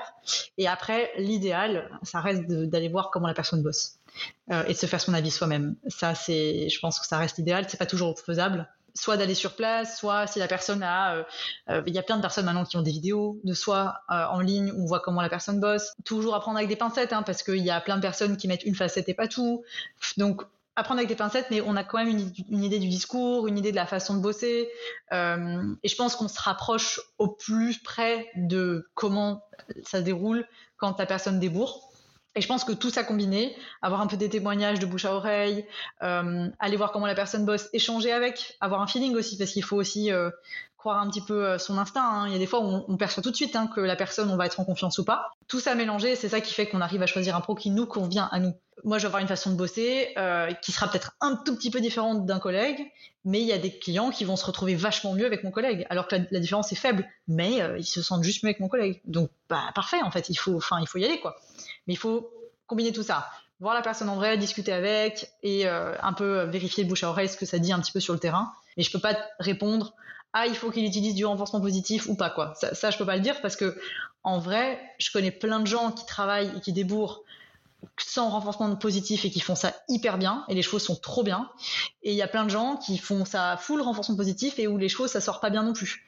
Donc c'est très compliqué de donner des critères euh, archi euh, concrets parce que je pense que c'est personnel, c'est vraiment personnel. C'est une réponse qui me va très bien. Je pense que les étapes elles sont claires. Euh, je pense que pour moi, il faut mener un peu l'enquête. Faut effectivement, faut pas juste se dire euh, c'est quoi le premier pro. Et après, ce que j'ai toujours tendance à dire et parce que je le crois profondément, c'est que avant de commencer tout ça, il faut se poser la question de qu'est-ce qui est important pour nous. Tout à fait. Parce qu'en en fait, on a aussi euh, chacun des fois nos, petites lubies. Hein. Mais complètement, mais totalement. C'est vrai, ouais, ouais et où on sait que euh, nous on fonctionne comme ça et que euh, si la personne en face euh, c'est pas possible pour elle de fonctionner comme ça bah ça, va pas le faire. Et que du coup comme tu l'as dit c'est une relation tripartite d'une certaine manière où pendant un certain temps en fait on va fréquenter notre cheval à travers le prisme d'une personne. Moi par exemple la communication c'est méga important. C'est à dire que tu me mets le meilleur des pros qui ne m'inclut pas dans sa conversation ouais. je vais pas y arriver. Ouais, je comprends tout à fait. Parce que bah moi, euh, je me pose mille questions à la seconde. Ouais, quoi. bien sûr. Donc j'ai besoin que la personne elle me... Elle quoi. voilà, Ouais, j'ai besoin sûr. de la personne comme toi qui va me faire un voicemail euh, à la fin. ouais, quoi. tout à fait. Ouais, mais je comprends tout à fait. Et il y a des gens, ils s'en foutent. Il y a des gens qui s'en foutent. Et c'est ok. Ouais, tout à fait. Et c'est ok. Mais du coup, il faut toujours se poser la question de qu'est-ce qui est important pour soi. On parle beaucoup de méthodes euh, en ce moment et de il faut faire comme ci, il faut faire comme ça, etc. Il y a des gens qui font très mal ces méthodes. Mais oui, du coup, est-ce que est-ce que c'est bien pour autant? Pas forcément. Et puis euh, après, bah voilà, ça, ça va m'amener sur ma ma première, ma prochaine question, qui est un peu euh, comment en tant que professionnel on doit juger de jusqu'où on emmène le cheval, parce qu'on a parlé de c'est quoi un cheval débourré, mais derrière, bah il y a des fois, il y a des gens on connaît leur projet et on sait que euh, il y a des choses qu'on va peut-être inclure ou pas dans ce débourrage qui euh, vont être un peu plus que juste avoir un cheval à l'aise aux trois allures, bien dans sa tête. Mhm. Je pense que la première chose à distinguer, c'est qu'il y a une euh, différence que pas mal de proprios font pas toujours entre le débourrage en tant que tel, qui pour moi est toute l'étape de mise en selle et de mise en cavalier, si j'ose dire, du cheval. C'est très différent de l'éducation au futur métier qu'on réserve au cheval.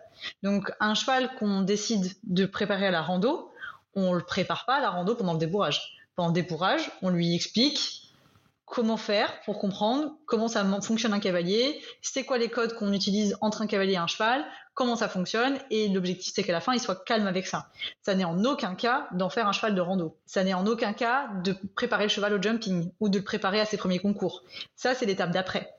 Et je sais que il y a des gens qui le comprennent très bien, mais il y a pas mal de personnes, et euh, c'est pas de leur faute, hein, c'est aussi on apprend en faisant, qui parfois me mettent le cheval et me disent ok moi le but c'est que dans deux mois je parte en concours. Et à chaque fois, je suis là, ah non, non, c'est pas du tout ce qui va se passer, je suis désolée. Parce que, euh, bah, déjà, en deux mois, c'est impossible. Et, euh, bon, en tout cas, c'est impossible avec mes principes et mes valeurs, désolé, ça ne sera pas possible. Mais par contre, c'est possible dans peut-être euh, quelques mois plus tard encore après, quoi. D'abord, on a une première étape, premier segment de travail, le débourrage. Ensuite, on va commencer à se dire, OK, c'est quoi le plan? Euh, c'est quoi l'objectif final? Et là, on fait un plan de travail en se disant, ok, si l'objectif c'est d'aller en concours, faire les hivernaux, bah, c'est quoi les étapes pour y arriver? C'est euh, préparer le cheval à sortir dans un contexte extérieur, dans une nouvelle écurie, c'est mettre le cheval euh, sur, sur la première gymnastique technique, peut-être introduire le mort, enfin faire toutes ces étapes-là. Et tout ça, il y a beaucoup de travail. Et c'est en fait, c'est le travail du jeune cheval, c'est le travail éducatif post-débourrage. Et c'est en fait bah, votre aventure avec votre jeune cheval en fait. Quand, euh, quand on me dit bah, mon but c'est de faire de la rando, euh, avec un tout jeune cheval qu'on va débourrer, bah, il faut bien savoir qu'il ne sera pas un cheval de rando aguerri, cool, parfait comme on l'imagine dans nos rêves. Avant, c'est euh, peut-être 6, 7, 8 ans, voire plus, selon un petit peu là où il en est, quand est-ce qu'on le débourre, euh, le temps que le cavalier a consacré. Et je sais que c'est pas toujours clair. Il y a des fois où j'ai des gens qui s'attendent à ce que le jeune cheval qu'ils ont acheté à un, an, deux ans, à 5 ans, ça y est, il est parfait, quoi. Bah euh, peut-être que oui, hein, peut-être qu'il sera formidable et parfait. Ma jument là de dressage, euh, ça serait une parfaite de rando. Hein. Euh, si elle est débourrée dans deux mois, je pars en rando, elle est nickel. Mais c'est pas moi qui, qui ai créé ça. C'est comme ça qu'elle est. C'est inné, c'est intrinsèque. Et en fait, euh, c'est du bol parce que bah, le hasard a fait que Val, qui a été acheté par Lucie, ma collègue, c'était le but, c'était que ce soit un cheval de balade. Là, il a 7 ans. C'est maintenant qu'il devient un très bon cheval de balade. Mais c'est maintenant. Et ça fait pas, pas longtemps qu'il fait ses galops en espace ouvert, euh, avec la cavalière en autonomie. C'est, c'est récent. Et depuis, il a, il a été débourré à 4 ans. hein. donc il y a eu 3 ans euh, de travail euh, quand même vachement, vachement intense. C'est un cheval qui a beaucoup bossé avant d'en arriver là. Déjà, faut différencier ces trucs-là. faut différencier l'éducation, le- l'entraînement, parce que même pour un cheval de rando, c'est un entraînement, pour arriver à un but, un objectif humain, euh, la compétition, euh, la rando ou autre, et le débourrage, c'est encore autre chose. Donc ça, pour moi, je distingue complètement les deux. Et, euh, et je pense que c'est euh, c'est vraiment, vraiment important de faire ça. Et ensuite, j'ai perdu ta question. C'était quoi ta question? C'était le... Ouais, je vais te la reposer, mais du coup, j'aimerais juste m'arrêter une seconde Ouais. là-dessus, parce que ce que tu dis, euh, enfin, si je t'ai posé cette question-là, c'est que je sais qu'il y a beaucoup de la confusion, Ouais, et du coup, c'est hyper important. Enfin, là, là, ce qu'on vient de se dire, c'est vraiment, pour moi, le, le cœur de l'épisode, c'est de comprendre que déléguer un débourrage, c'est la mise sous la selle, et c'est en aucun cas, euh, comme tu as dit, la préparation du travail du jeune cheval. ouais. Ouais, c'est important. Ça veut pas dire qu'on peut pas se faire accompagner sur euh, le Tout à fait. du jeune cheval, mais c'est pas c'est pas la mission du débourrage et donc du coup bah faut juste ça- que les personnes qui écoutent ont en tête que quand elles vont aller déléguer pendant 8 à 12 semaines euh, le travail, euh, enfin le débourrage, elles, elles n'ont pas toute cette notion de travail euh, du jeune cheval qui peut aussi être démarré en amont. D'ailleurs, on n'en a pas parlé pendant le prédébourrage. Enfin, typiquement, pour moi, un bon cheval de rando, tu commences aussi potentiellement euh, avant de le mettre sous la selle euh, parce que déjà à pied, il y a plein de choses à faire. Absolument. Mais voilà, ça, c'est le travail du jeune cheval. C'était l'adaptation, c'était ça ta question. Est-ce que j'adapte ouais. Et après, l'autre question, c'est justement, une fois qu'on se dit ça et qu'on a bien reprécisé, c'est quoi l'étape, on va dire, de, de, mise sous la selle et aux trois allures, jusqu'où tu vas quand même? Dans la finesse des réponses, tu vois, dans la lecture du, du micro-signal. Parce que, entre guillemets, et on l'a vu, euh, toi, tu ne donnes pas le cheval euh, sans une adaptation de mettre euh, mhm. le cheval récemment débourré avec son cavalier. Mais même avant cette étape-là, il y a aussi le truc de, forcément, si toi, tu le fais toute la journée, ouais. tu es peut-être beaucoup plus fine dans tes demandes, mhm. tu vois Ouais, bien sûr. Que euh, moi, qui est en train de démarrer toute cette aventure, bien sûr. Euh, qui me forme au travail à pied en même temps que je débourre ma jument, qui, alors même si j'investis beaucoup et que je passe du temps, j'ai besoin de beaucoup de répétitions. Bien sûr, ouais. Et euh, avant d'avoir la même justesse. Ouais, ouais, bien sûr, mais ça c'est. Puis chacun apprend aussi à une vitesse différente. On a qui apprennent très très vite, mais ouais, ouais. Bah, alors sur la question de l'adaptation, moi j'adapte toujours un petit peu, et en fait ça, ça réside dans. Pour moi, il y a deux axes dans lesquels je vais avoir un changement, c'est la quantité de travail en extérieur. Donc ça, ça va dépendre quand même beaucoup de l'objectif parce que si la personne me dit moi c'est full loisir ou moi c'est full compète ou euh, moi c'est full rando ou moi c'est euh, non euh, là c'est que que du travail chez moi machin. En fonction de ça, je donnerai peut-être un peu moins d'extérieur ou un peu plus d'extérieur. J'en fais quand même beaucoup parce que pour moi c'est un peu la base d'un cheval qui est cool dans ses baskets, c'est qu'il voit un maximum d'environnement varié. Mais je vais un peu adapter ça, pas beaucoup mais un peu. Deuxième chose, ça va être euh, la qualité de technique montée. Ça va vraiment, pour moi, ça c'est la plus grosse différence. Euh, si quelqu'un me dit, ok, le but c'est que euh, moi je, je, veux, je, veux, aller sur les entraînements des concours de dressage assez rapidement après le débourrage, bah je vais peut-être introduire plus de choses. Il y a des chevaux chez lesquels j'introduis même pas le mort à la fin du débourrage parce qu'en fait ça m'est pas demandé et bah voilà. Moi je demande toujours est-ce que vous voulez qu'on introduise le contact? Est-ce qu'on donne les premiers codes du contact ou pas? Et quand on me dit oui je le fais. Quand on me dit non alors euh, bah je le fais juste pas et on va consacrer beaucoup de temps au travail euh, en l'école et du coup sur ceux sur lesquels on va intégrer le mort et intégrer le contact il y a une partie de travail à l'épaule lui expliquer comment fonctionne le mort comment le suivre. On va commencer à un peu expliquer les jambes et le mort de façon conjointe et séparée, commencer à intégrer euh, les rênes d'ouverture, les rênes d'appui, on rentre un peu dans du travail qui est un peu plus technique. Euh, et donc sur les jeunes chevaux chez, lesquels il va y avoir ce travail technique qui va suivre derrière, là j'introduis tout ça. Si le propriétaire me laisse le temps, parce que parfois j'ai deux mois et au bout des deux mois, j'ai pas eu le temps de le faire et le propriétaire a pas envie de me laisser deux semaines de plus pour faire ça. Donc dans ces cas-là, je l'introduis pas. Je vais jamais mettre en péril la qualité du débourrage et de la base de mon débourrage au profit de la technique. La technique vient toujours en deuxième lieu. Le socle, c'est le débourrage. Donc si j'ai le temps, je le fais et je, peux aller assez loin dans la mise en place des outils techniques. C'est pour ça que j'ai beaucoup beaucoup de chevaux de sport en débourrage. C'est vraiment pour ça. C'est parce que les gens savent que derrière j'ai la compétence pour faire ça. Ça c'est un petit peu l'adaptation que je vais faire. Si on a des jeunes chevaux qui vont être euh, orientés obstacles, euh, j'ai envie de te dire que je les fais sauter un peu plus, mais en vrai, c'est même pas vrai parce que tous les chevaux, je les fais sauter. Enfin, tous les chevaux, je fais passer des barres, des cavaletti, euh, je les emmène dans des chemins où il y a des racines et où il faut faire attention à leurs pieds. Même les chevaux de dressage où les propriétaires sont en flip total quand je leur dis que je fais ça, euh, je, le, je, le, fais aussi. Mais la base est quand même assez commune au final. Pour ça, c'est hyper important. Mais ça va être plutôt dans la technique. Excuse-moi, je te coupais, mais pourtant c'est hyper important la proprioception pour, pour un cheval de dressage. Du coup, je trouve ça hyper important de, Ouais, mais ils ont peur qu'ils se fassent mal. Ça c'est ça c'est vraiment euh, bah oui hein, ils ont mis beaucoup de fric je comprends hein, c'est pas toujours pas toujours rationnel c'est même assez peu rationnel mais quand tu baignes dans une culture euh, dans ton écurie on te dit ton coach hurle à longueur de journée qu'un cheval de dressage ça se met pas en prairie c'est sûr que les chemins avec les racines en forêt euh, ça les fait paniquer quoi mais voilà, ça se passe toujours super bien, mais c'est vrai que pour moi, c'est un socle assez commun. Là, là où vraiment ça va différencier, ça va être l'introduction du mort, toutes les réponses au contact. On a, on a un programme sur Bluebeam là-dessus euh, euh, qui s'appelle l'introduction du contact au sol. Bah, c'est ce travail-là. C'est tout le travail à l'épaule de base, de lui dire, OK, ça c'est une rine d'appui, ça c'est une, une session de mâchoire, ça c'est baisser la tête. Enfin, toute cette base en mort, euh, le cheval est déjà bien armé derrière pour attaquer doucement les entraînements. Voilà. Pour toi, il y a la transition euh, que tu accompagnes. Ouais.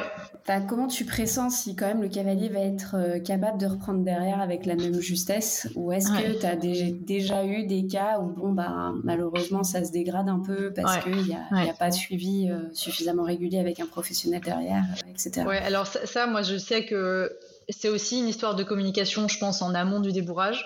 Je dis toujours, et je sais que j'ai plein de collègues qui le font aussi, même si on délègue le débourrage et que on n'est pas présent pendant le débourrage, et ça arrive, c'est pas grave, hein, c'est, franchement, c'est pas du tout indispensable. Euh, de toute façon, quand on rend le cheval, il faut continuer à prendre des cours toute sa vie. Enfin, je, moi, il y a aucun cas où je dis aux gens, ne prenez plus cours, vous êtes cool.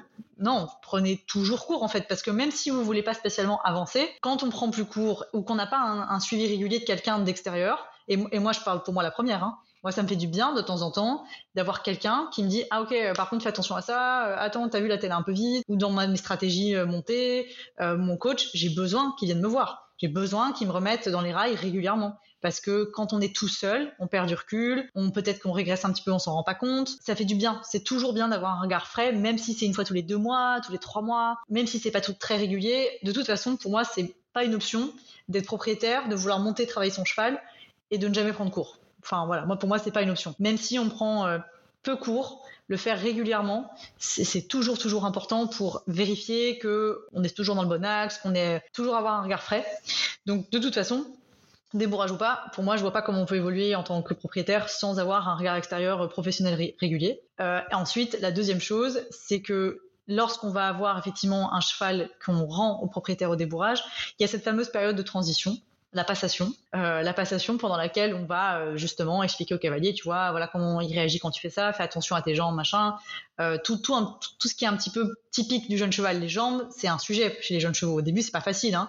c'est quand même très compliqué de comprendre comment ça fonctionne, donc on explique un peu comment ça se passe, montrer comment ça se passe quand ça bloque. Toute cette passation là, elle va être très importante, mais en fait pour moi la passation, elle est indispensable, mais euh, elle ne se suffit pas à elle-même. C'est partie du travail en autonomie du cavalier.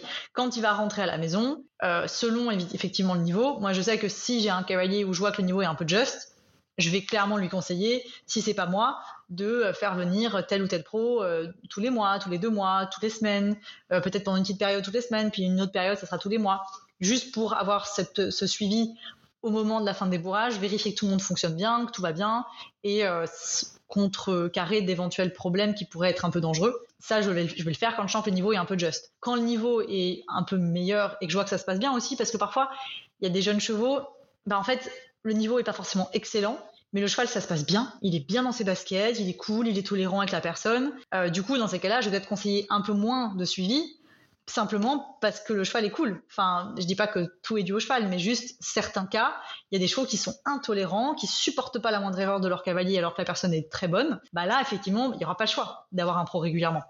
Et c'est pas contre la personne, c'est juste que son cheval l'exige. Et, donc ça va être du cas par cas. En tout cas, pas de suivi post-débourrage, pour moi, ça n'est pas pensable. C'est obligatoire.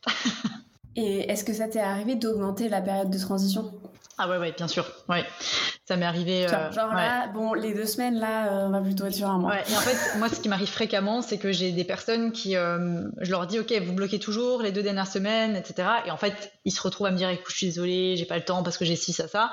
Et où la période de transition se retrouve vraiment réduite comme peau de chagrin. Et dans ces cas-là, on fait du cas par cas, un système dans lequel soit le cheval repart avec la personne et elle revient un mois plus tard. Et là, on fait cinq jours intenses. Enfin, je fais du cas par cas pour aussi m'adapter aux personnes parce que parfois la vie fait qu'on n'a pas le choix que de faire des compromis. Hein. Euh, il y a le truc idéal et puis il y a la réalité du terrain, quoi. Donc euh, moi, quand j'ai des gens qui ont une vie de malade, qui ont un parent malade, un enfant qui va pas bien ou juste c'est voilà, c'est compliqué dans leur vie, je vais m'adapter. Mais c'est sûr que dans ces cas-là, je vais plutôt conseiller de pas trop toucher au cheval et de pas trop s'aventurer sur des trucs euh, montés ou autres pendant une petite période, puis de revenir et que là on le fasse ensemble. Mais dans tous les cas, oui, ça c'est sûr que s'il y a besoin d'augmenter, je le dis et on le fait, hein, ça, euh, certain. Maintenant, j'aimerais parler d'un sujet épineux. le budget. Comme, si ceux d'avant ne l'étaient pas. non, ah bah si, il y a celui-là aussi, mais bon, euh, ça. Ils sont tous épineux. Non, mais est-ce que ça t'est déjà arrivé qu'on t'appelle pour redébourrer un cheval? Oh oui, oh oui.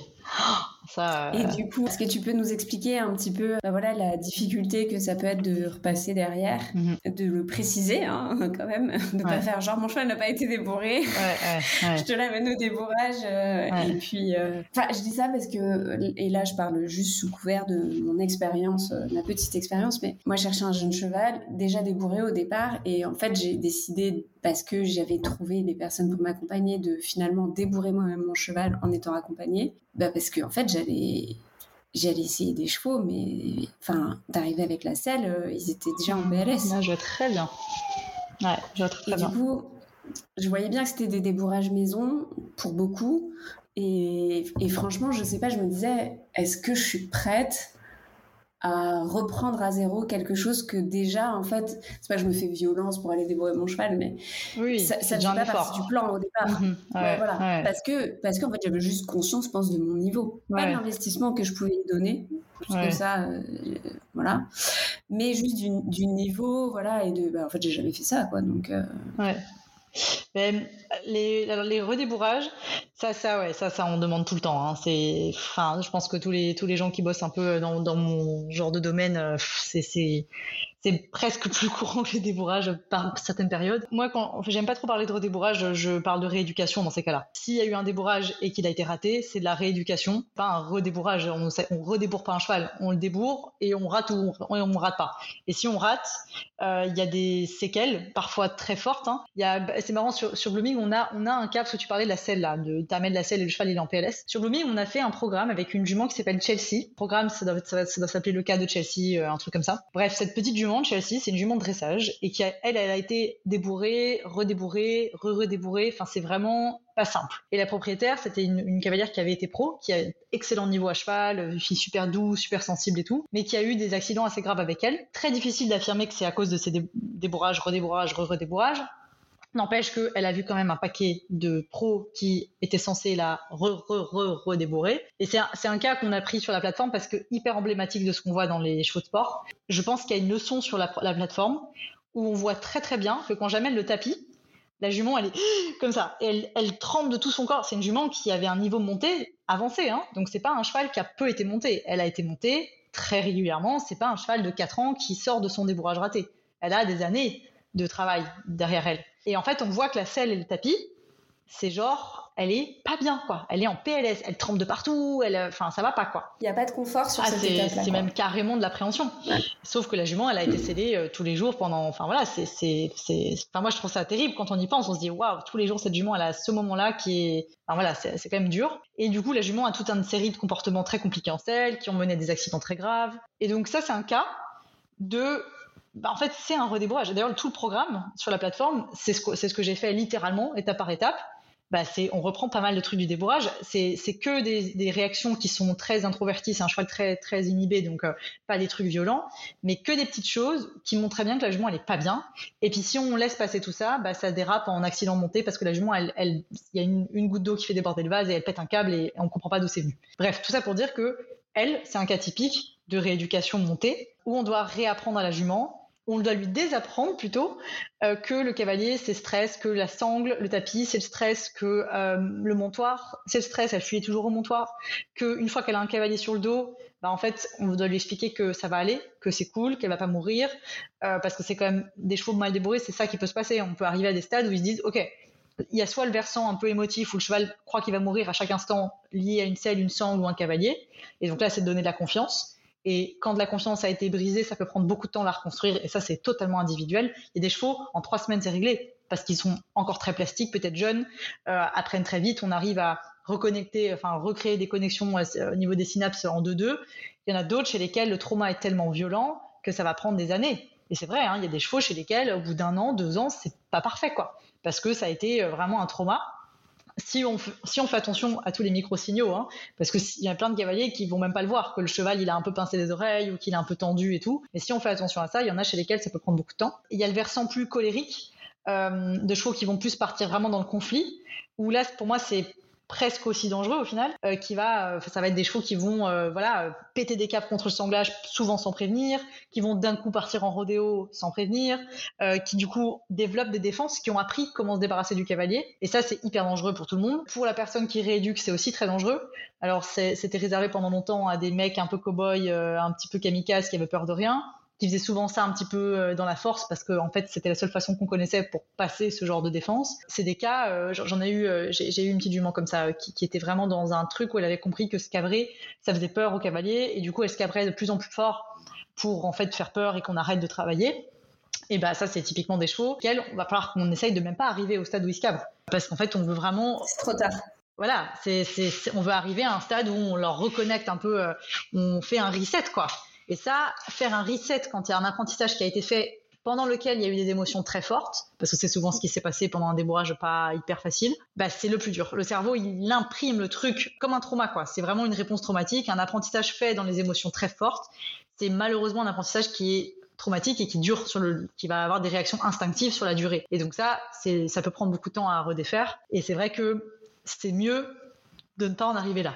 Je ne recommande pas euh, la situation parce que c'est toujours beaucoup plus facile pour le cheval et pour l'humain de, euh, partir sur des bases où il n'y a pas d'apprentissage, où c'est neutre, parce que bah, forcément, il n'y a pas d'association faite. Donc c'est beaucoup plus facile de créer une association positivement que de défaire une association créée dans l'émotion très négative euh, pour recréer un contexte, un nouveau climat un peu plus facile. C'est hyper challenging. Et c'est vrai que dans des cas comme ça, il n'y a pas de règles. Pas de règles de durée, pas de règle de comment ça va se passer. Il y a des chevaux chez lesquels le sanglage ne sera pas un problème, ça sera que lié au montoir. Il y a, des chevaux chez lesquels c'est ça, c'est que le montoir. Il y a des chevaux chez lesquels euh, on n'a jamais investigué euh, ulcère, kissing spine, euh, toute la clique des problématiques typiques qu'on va voir sur les, réactions montées.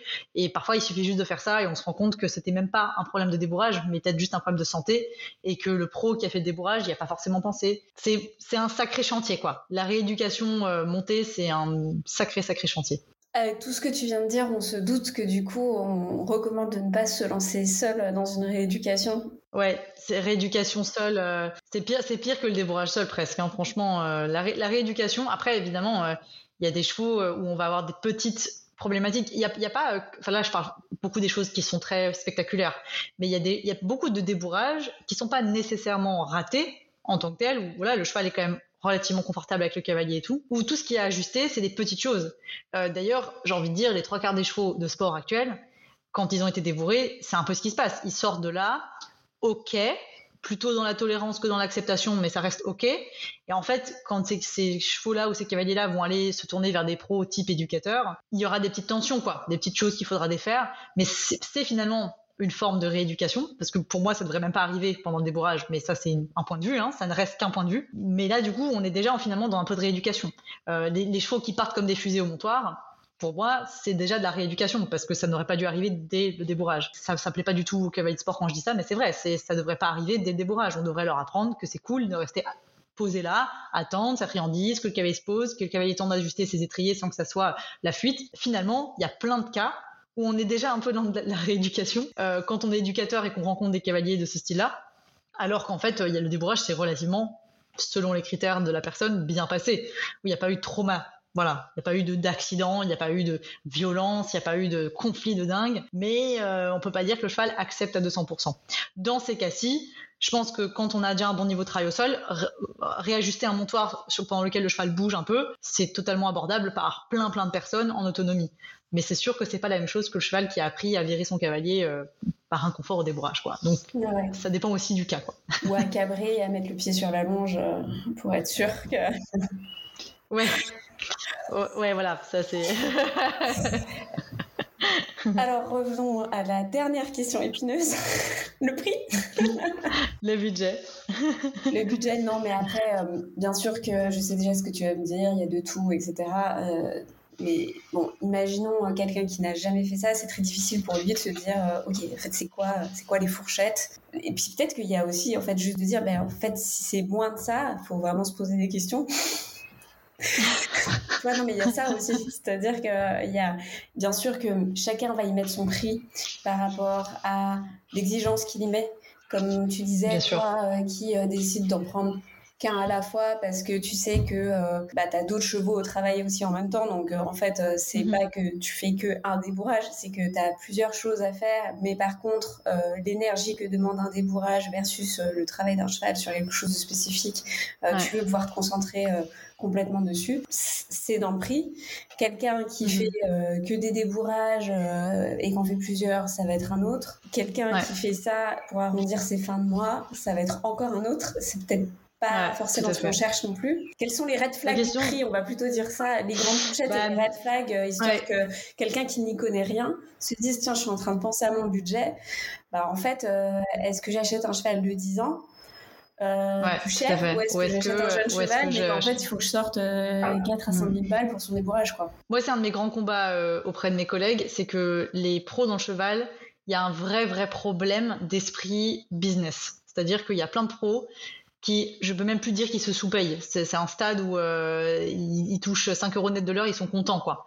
Et, euh, et ça, pour moi, il y a un vrai problème de ce côté-là dans le cheval. On a, surtout en France, hein, c'est particulièrement fort en France. Moi, je suis française, mais expatriée en Belgique depuis une dizaine d'années. Et je vois bien qu'il y a une grosse différence dans la façon dont on aborde le business en tant que pro dans le cheval ici par rapport à la France. Et en France, moi, j'ai quand même vu des pros qui sont excellents, mais vraiment excellents, qui demandent 400 euros pour un débourrage complet, quoi moi ça me fait mais halluciner quoi. Où je suis là mais les gars enfin vous voulez enfin vous, vous excusez de vous faire payer en fait. Enfin c'est ça je l'ai vu de façon super récurrente. Du coup aujourd'hui euh, pour moi il y a malheureusement pas de corrélation entre le budget et la compétence d'une personne. Il y a des gens qui effectivement, c'est vrai, j'ai envie de dire spontanément, ah si quelqu'un demande 400 euros pour un débourrage complet, attention red flag. Le problème c'est que ça serait pas totalement vrai parce que j'ai plein d'exemples en tête de personnes qui demandent ce budget-là et qui font un travail équivalent à des personnes qui vont demander euh, bah, 2000 euros pour un débourrage complet. Donc c'est super euh, super compliqué de donner vraiment euh, d'affirmer quoi que ce soit là-dessus. C'est malheureusement on doit faire attention que ça soit pas trop un critère pour le, propriétaire, c'est très facile à dire, hein, parce que c'est forcément un critère. Mais en vrai, il y, a des pros, puis ça dépend aussi des régions. Hein. Euh, bah, je disais la Belgique, par exemple, c'est euh, connu dans le marché que la, Belgique, c'est un pays qui est plus cher pour tout. Il est plus cher pour les vétérinaires. C'est pour ça que les assureurs venaient pas, les assureurs chevaux venaient pas en Belgique avant, parce qu'en fait, euh, les vétérinaires ça coûtait trop cher, donc c'était pas rentable. Les professionnels sont plus chers à la leçon, euh, pour les chevaux au travail, les pensions sont plus chères, tout est plus cher. C'est un pays hyper avec une pression foncière de malade, donc euh, tout coûte plus cher. C'est voilà, c'est la conséquence directe. Euh, j'ai des collègues pros dans le sud de la France où un pro qui demande 50 euros l'heure, c'est considéré comme cher. ici en Belgique, c'est la base c'est genre la base. En sous 50 euros, en fait, en, tant qu'indépendant, on gagne pas notre vie. Enfin, c'est, je, je sais pas comment c'est possible. Même en France, hein, on gagne pas sa vie en dessous 50 euros. C'est juste la culture. Mais bon. Voilà, c'est pour ça que je dis qu'il y a une culture, un rapport au fait de se faire payer qui est un petit peu bancal et pas durable. Et je pense que c'est pour ça qu'il y a pas mal de pros qui partent un peu en live mentalement. C'est qu'à un moment, il faut quand même vivre, en fait.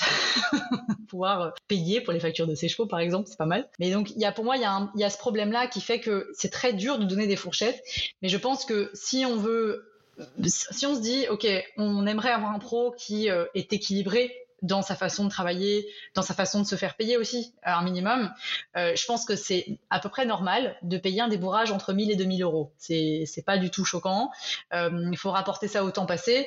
Moi, je sais que de toute façon, c'est, par exemple, moi, c'est très simple. Je me fais payer à la séance et ça donne le forfait du mois. Et c'est tout. Et je sais que j'ai un temps, un, taux horaire qui fait que je gagne à peu près euh, ce qu'il me faut en net euh, pour être dans un truc correct. Et donc ça donne effectivement, euh, sur un débourrage, ça va donner entre 700 et 1000 euros sur un mois. Donc ça va, ça va aller jusqu'à parfois 2000 euros, entre 1400 et 2000 euros pour un débourrage complet. Et, ça, je sais que j'ai des collègues en France qui sont là, oh, t'es une malade, c'est hyper cher et, je, j'entends très bien.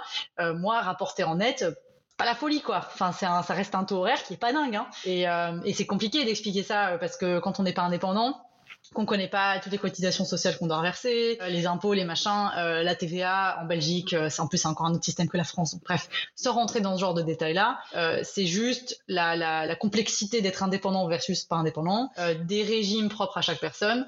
Mais c'est sûr que pour un bon débourrage, je pense que sous 1000 euros, la personne se fait juste pas payer comme il faut, ou alors elle va trop vite. Enfin, ça c'est aussi une option. Hein. Des personnes qui font le débourrage en quelques semaines, euh, qui le font payer 500 euros. Peut-être que la personne se fait payer assez, mais là, c'est une histoire de rapporter euh, le temps du débourrage. Si on veut partir sur des débourrages lents, progressifs, adaptés au rythme du cheval, euh, je pense que sous 1000 euros, c'est très utopique. Ou alors un peu anormal. voilà, moi, ça serait la fourchette minimum que je mettrais. La liste des pros qui me semblait correspondre à mes critères avec l'investissement que je demandais, mhm. l'environnement que je demandais, c'est-à-dire de ne pas avoir un cheval qui reste au box euh, euh, pendant euh, deux mois, voilà, qui va sortir que pour que pour même alors que ça peut être parfois un argument pour être vendu plus cher, ceci dit. Tout à fait. Mhm. Tout à fait. Bon, bref, avec mes conditions, euh, les méthodes, euh, le temps euh, qu'il fallait et tout, je voyais pas comment c'était possible de, de, de, mettre moins que, que 1500 euros en moyenne. Ah oui, c'est. donc voilà. c'est très difficile. Ça, donne, je pense que c'est une fourchette aujourd'hui. Alors aujourd'hui, en 2023, l'été 2023, qui est, qui, qui, est une, une référence sur laquelle les gens peuvent partir. Ouais, tout à fait. évidemment, selon les régions dans lesquelles on est, moi, tu vois, euh, moi, je, là où je suis, euh, je te parle pas du coup de la pension, parce que là où je suis, je ne je suis pas chez moi, et donc la personne a payé la pension en plus de mon débourrage. Donc on peut vite monter au-delà de 2000 euros juste pour ça, mais je suis dans une région où les pensions sont hors de prix c'est voilà, c'est hors de prix. C'est Bruxelles, c'est une pression foncière de dingue. Quand tu es en région parisienne, euh, tu as des écuries formidables, géniales, mais ton débourrage, il va te, coûter, il va te coûter 3000 euros forcément parce que tu dois payer la pension dans un truc correct près de Paris. Donc, bah, voilà, c'est, il faut en avoir conscience aussi moi, j'avoue que je préfère. Enfin, de toute façon, je vise toujours un peu large dans les budgets avec les chevaux parce qu'il y a toujours des imprévus. Et euh, il vaut mieux se dire, ok, je prévois 2000 euh, à 3000 euros pour mon débourrage. Et si j'ai mis 1500, c'est super. De toute façon, ça fera durable pour la selle, parfait. Plutôt que d'être là, ric-rac 1000 euros. Et puis ensuite, il va falloir acheter euh, du matos. Et puis après, il va peut-être falloir venir un pro pour la santé. C'était pas prévu. Enfin voilà, il vaut mieux hum, des fourchettes un peu larges, bloquer ce, ce, budget-là en mode, ok, ça c'est pour mon débourrage. Et s'il en reste, ça c'est cool. On est tranquille mais il vaut mieux avoir un petit peu un excès que l'inverse. Enfin, moi, avec les chevaux, je conseille ça pour tout le monde, quoi. Hein. Les, les, compètes, l'achat du fal, euh, voilà. pour tout, sur tous les sujets. voilà. Exactement. Je pense qu'on a fait le tour et on s'est parlé de beaucoup de choses. Je pense qu'on a donné beaucoup de clés et surtout euh, permis, on va dire, aux auditeurs et auditrices de en fait, se dire qu'est-ce qui est important pour moi et quelles sont les questions que je dois me poser euh, euh, voilà, pour, pour savoir qu'est-ce que je fais. Qu'est-ce que je fais si euh, je prends un jeune cheval et que du coup je me lance ou pas dans le débourrage? J'ai envie de dire pour finir, on en a parlé un petit peu. Je sais que tu es en train de préparer donc, un programme sur Blooming sur le, débourrage de Diosa. Ouais tu veux nous en parler un petit peu, euh, faire un, petit teasing de ce qui arrive, euh, parce que je pense que ça peut intéresser les gens pour les aider aussi à se, en fait, tout simplement à comprendre ce qui se joue mhm. euh, pour un professionnel dans cette étape-là. Avec son propre cheval. Exactement, tout le challenge. Alors en gros, donc sur la plateforme, on en a parlé, on a un programme Jeune Cheval, qui est un programme vraiment pédagogique à visée euh, éducative. Voilà, on veut juste que euh, la personne qui visionne ce programme comprenne toutes les étapes, tout ce qui est nécessaire, tous les prérequis et tout le déroulement d'un débourrage je, je, l'estime fait correctement, j'espère fait correctement. Donc on a ce programme-là et nous en fait on, on... donc j'ai cette jeune jument que j'ai achetée il y a deux ans, jeune jument de dressage, gros projet de vie pour moi. Enfin vraiment c'est un truc que j'ai jamais fait, j'ai jamais acheté un cheval ce prix-là, euh, j'ai jamais eu un cheval de sport à moi. J'ai beaucoup beaucoup de rêves, beaucoup de d'envie, euh, j'ai plein de voilà plein de choses qui sont un peu encapsulées par ce cheval-là. Et du coup on s'est un petit peu concerté avec l'équipe de Blooming et euh, ces cons ont réussi à me convaincre de, de tourner un, un, programme dans lequel euh, je vais un petit peu m'exposer. Euh, ça me plaît pas, j'adore pas ça, mais c'est vrai que je me dis, en tant que propriétaire, j'aurais aimé voir ça. Donc du coup, l'idée, c'est de faire un programme dans lequel on va suivre justement bah, toutes les étapes du débourrage de ma jument. Et ça va être très différent de ce qu'on a déjà fait parce que là, le but, c'est vraiment de parler d'un point de vue euh, de non seulement 360, toute la gestion autour du débourrage. Donc on parle pas que de l'éducation, on va en parler un petit peu, mais finalement, le centre, c'est pas l'éducation, c'est vraiment toute, l'aventure du débourrage de Diosa dans, ses grandes lignes et dans sa gestion 360, les pros qui vont intervenir, la partie physique, euh, comment est-ce qu'on gère ces déséquilibres dans son corps, comment les pros qui interviennent m'expliquent à quoi faire attention. Par exemple, il y a un pro qui va me dire de faire attention à manipuler plus à droite pour euh, rééquilibrer ses épaules, enfin, plein de choses comme ça. Et aussi beaucoup parler de moi, mon cheminement émotionnel autour de ça. Parce que voilà, c'est pas neutre du tout pour moi. C'est euh, même hyper chargé en émotions. C'est un cheval que j'adore. je la trouve magnifique j'ai plein de rêves avec elle. J'ai envie d'aller en concours, j'ai envie de voir si j'arrive à passer certains caps dans ma technique, ce que je n'ai jamais eu l'occasion de faire avec des chevaux que j'ai pas assez longtemps entre les mains. Et, euh, donc il y a plein de trucs quoi, il y a plein d'aspirations et plein d'émotions et plein de trucs. Euh, et, l'idée c'est de suivre de façon la plus authentique possible tout ça, toute cette aventure-là, tout ce cheminement-là, rentrer avec nous en fait dans les coulisses de ce, de ce débourrage-là et, euh, constater que bah, quand c'est son cheval et qu'il y a des moments qui bloquent, j'ai notamment un, un gros blocage sur le sanglage qui était complètement euh, imprévu et pas imaginé. Euh, ça m'a mis dans des états émotionnels de dingue, quoi, où j'étais euh, en train de me remettre en question toute ma vie, en train de me dire mon Dieu, mais je sais pas comment on fait pour débourrer un cheval alors que j'en ai débourré des tonnes. où j'ai mes collègues qui étaient en train de me regarder, genre mais qu'est-ce qu'elle a là Elle est en train de vriller complet alors qu'elle a fait ça toute sa life. Et, où moi, je voilà, j'étais en train de vraiment poser des questions très profondes, appeler mes collègues où ils me laissent des voices en disant mais calme-toi, ça va aller. mais comme t'es mon cheval, ça voilà et, qui a toutes ces aspirations que j'ai avec hein, qui vont au-delà du perso c'est aussi du pro. C'est moi quand je vais être vue sur les terrains de concours comment je vais être perçue est-ce qu'on va me juger parce que je suis toujours un peu rangée dans la catégorie la meuf qui fait des, des lolo là et vaguement un petit peu du sport et moi j'ai plus envie d'être là-dedans j'ai envie de vraiment montrer que je sais faire du sport. Tous ces trucs là sont projetés et, on va vraiment euh, montrer ça en mode euh, en mode suivi un peu quotidien un peu backstage de tout ça. Et on aura à mon avis en, août on aura on aura sorti la, première première saison. On va le faire en saison. L'idée c'est de suivre un peu tout le parcours de Diosa ses premières mises en, travail un peu plus gymnastique les premières sorties en extérieur comment on gère ça comment on va l'éduquer la préparer au concours. Euh, vraiment le suivi d'un cheval de sport depuis son débourrage jusqu'à jusqu'à où où il voudra bien aller voilà. Trop chouette. L'épisode sortant en août, je mettrai le lien du coup directement vers le programme. Euh, mais du coup, je trouve que c'est intéressant de finir là-dessus parce que ça permet de reboucler euh, sur euh, en fait le, les, les, thèmes qu'on a évoqués en démarrant l'épisode qui sont euh, qu'est-ce qui se joue pour l'humain en fait sur cette étape méga importante et de mhm. montrer que euh, bah voilà euh, quand on est pro que c'est pas son cheval tu l'as dit hein, il y a quand même de de l'attachement à vouloir bien faire mais il y a toute cette projection émotionnelle. voilà. Ouais. Toi, t'es pro, c'est encore mm. différent. Il y a une notion d'investissement aussi, de carrière, etc. Après, pas, pas toujours, parce qu'il y a aussi des amateurs, c'est pas leur métier, mm. mais néanmoins, il y a quand même cet euh, investissement financier, euh, de temps, d'énergie, de, de absolument, J'ai envie d'avoir un objectif sportif et de l'atteindre, et euh, il n'y a pas à juger de ça en plus. Et du coup, je trouve ça trop cool que vous fassiez ce programme, parce que bah, en fait, c'est du vivant, on est du vivant, c'est du, les chevaux sont du vivant, il y a des humains, il y a, il y a tout ça qui se mélange. Donc, euh, moi, j'ai hâte. Tout à fait. l'idée, c'est de, de dédramatiser un peu les situations compliquées en disant bah en fait on est tous concernés. Moi je déteste l'image euh, qu'on aime beaucoup beaucoup dans le monde du cheval de de faire un peu des pros ou des coachs ou des horsemen ou tout ce que tu veux, des gens un peu oh, c'est presque des, des figures euh, un peu euh, des divinités quoi, tu vois, ils, oh, eux ils arrivent à tout faire et dès qu'ils touchent un cheval c'est de l'or et oh, quand ils font ça c'est magique et tout. Non, pas du tout, mais personne, même des gars qui sont un peu considérés comme des petits génies, il y a des moments dans les backstage où c'est pas drôle, où ils ont des moments de, de doute et et il l'assume pas parce que c'est mal vu dans le cheval de dire que t'as peur, que t'as un doute, que t'es pas sûr de toi. Même quand t'es, surtout quand t'es pro. Quand t'es pro, c'est hyper mal vu. Il faut dire que t'es sûr de toi 100% du temps. Moi, ça, c'est un truc que j'ai envie de casser.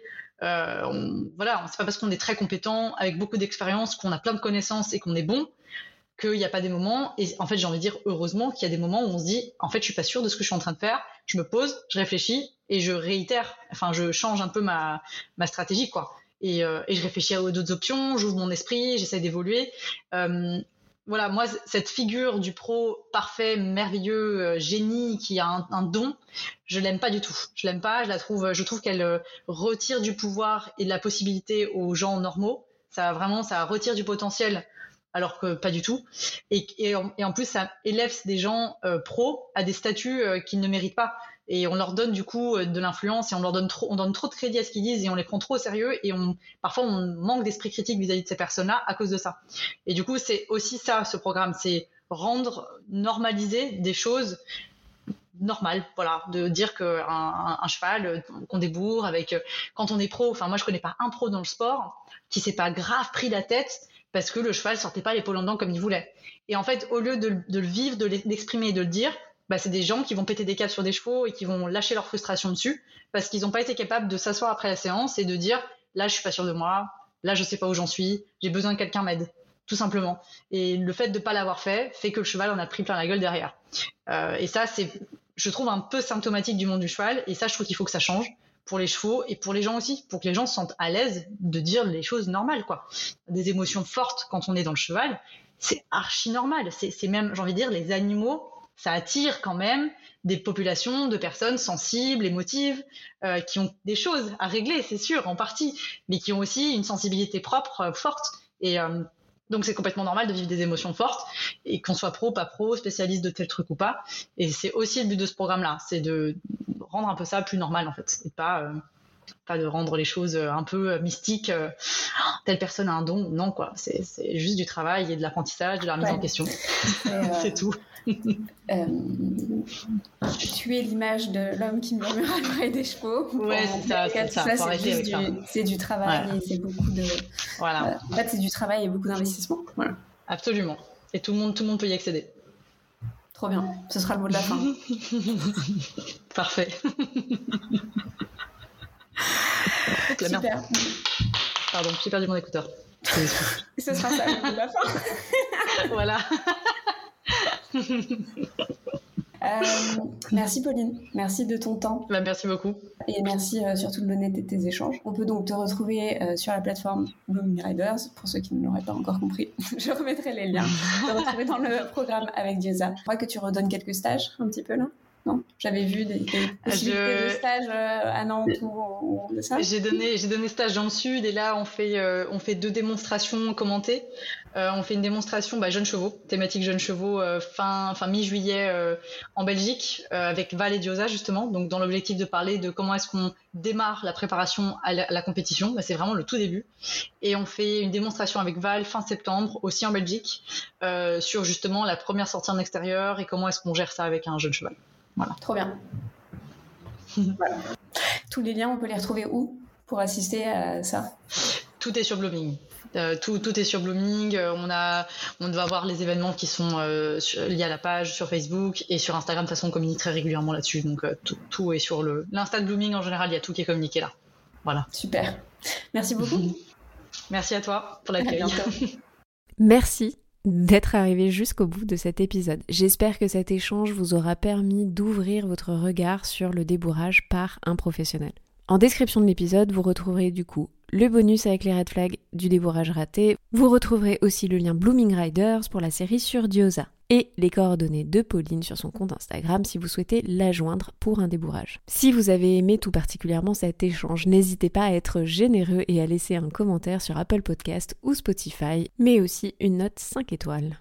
Ma boîte à MP est ouverte bien évidemment si vous souhaitez me faire un feedback. J'en profite donc pour vous rappeler que vous pouvez suivre le quotidien d'Iggy et moi sur Instagram et TikTok at iggy.journal. Merci de votre écoute et à très bientôt.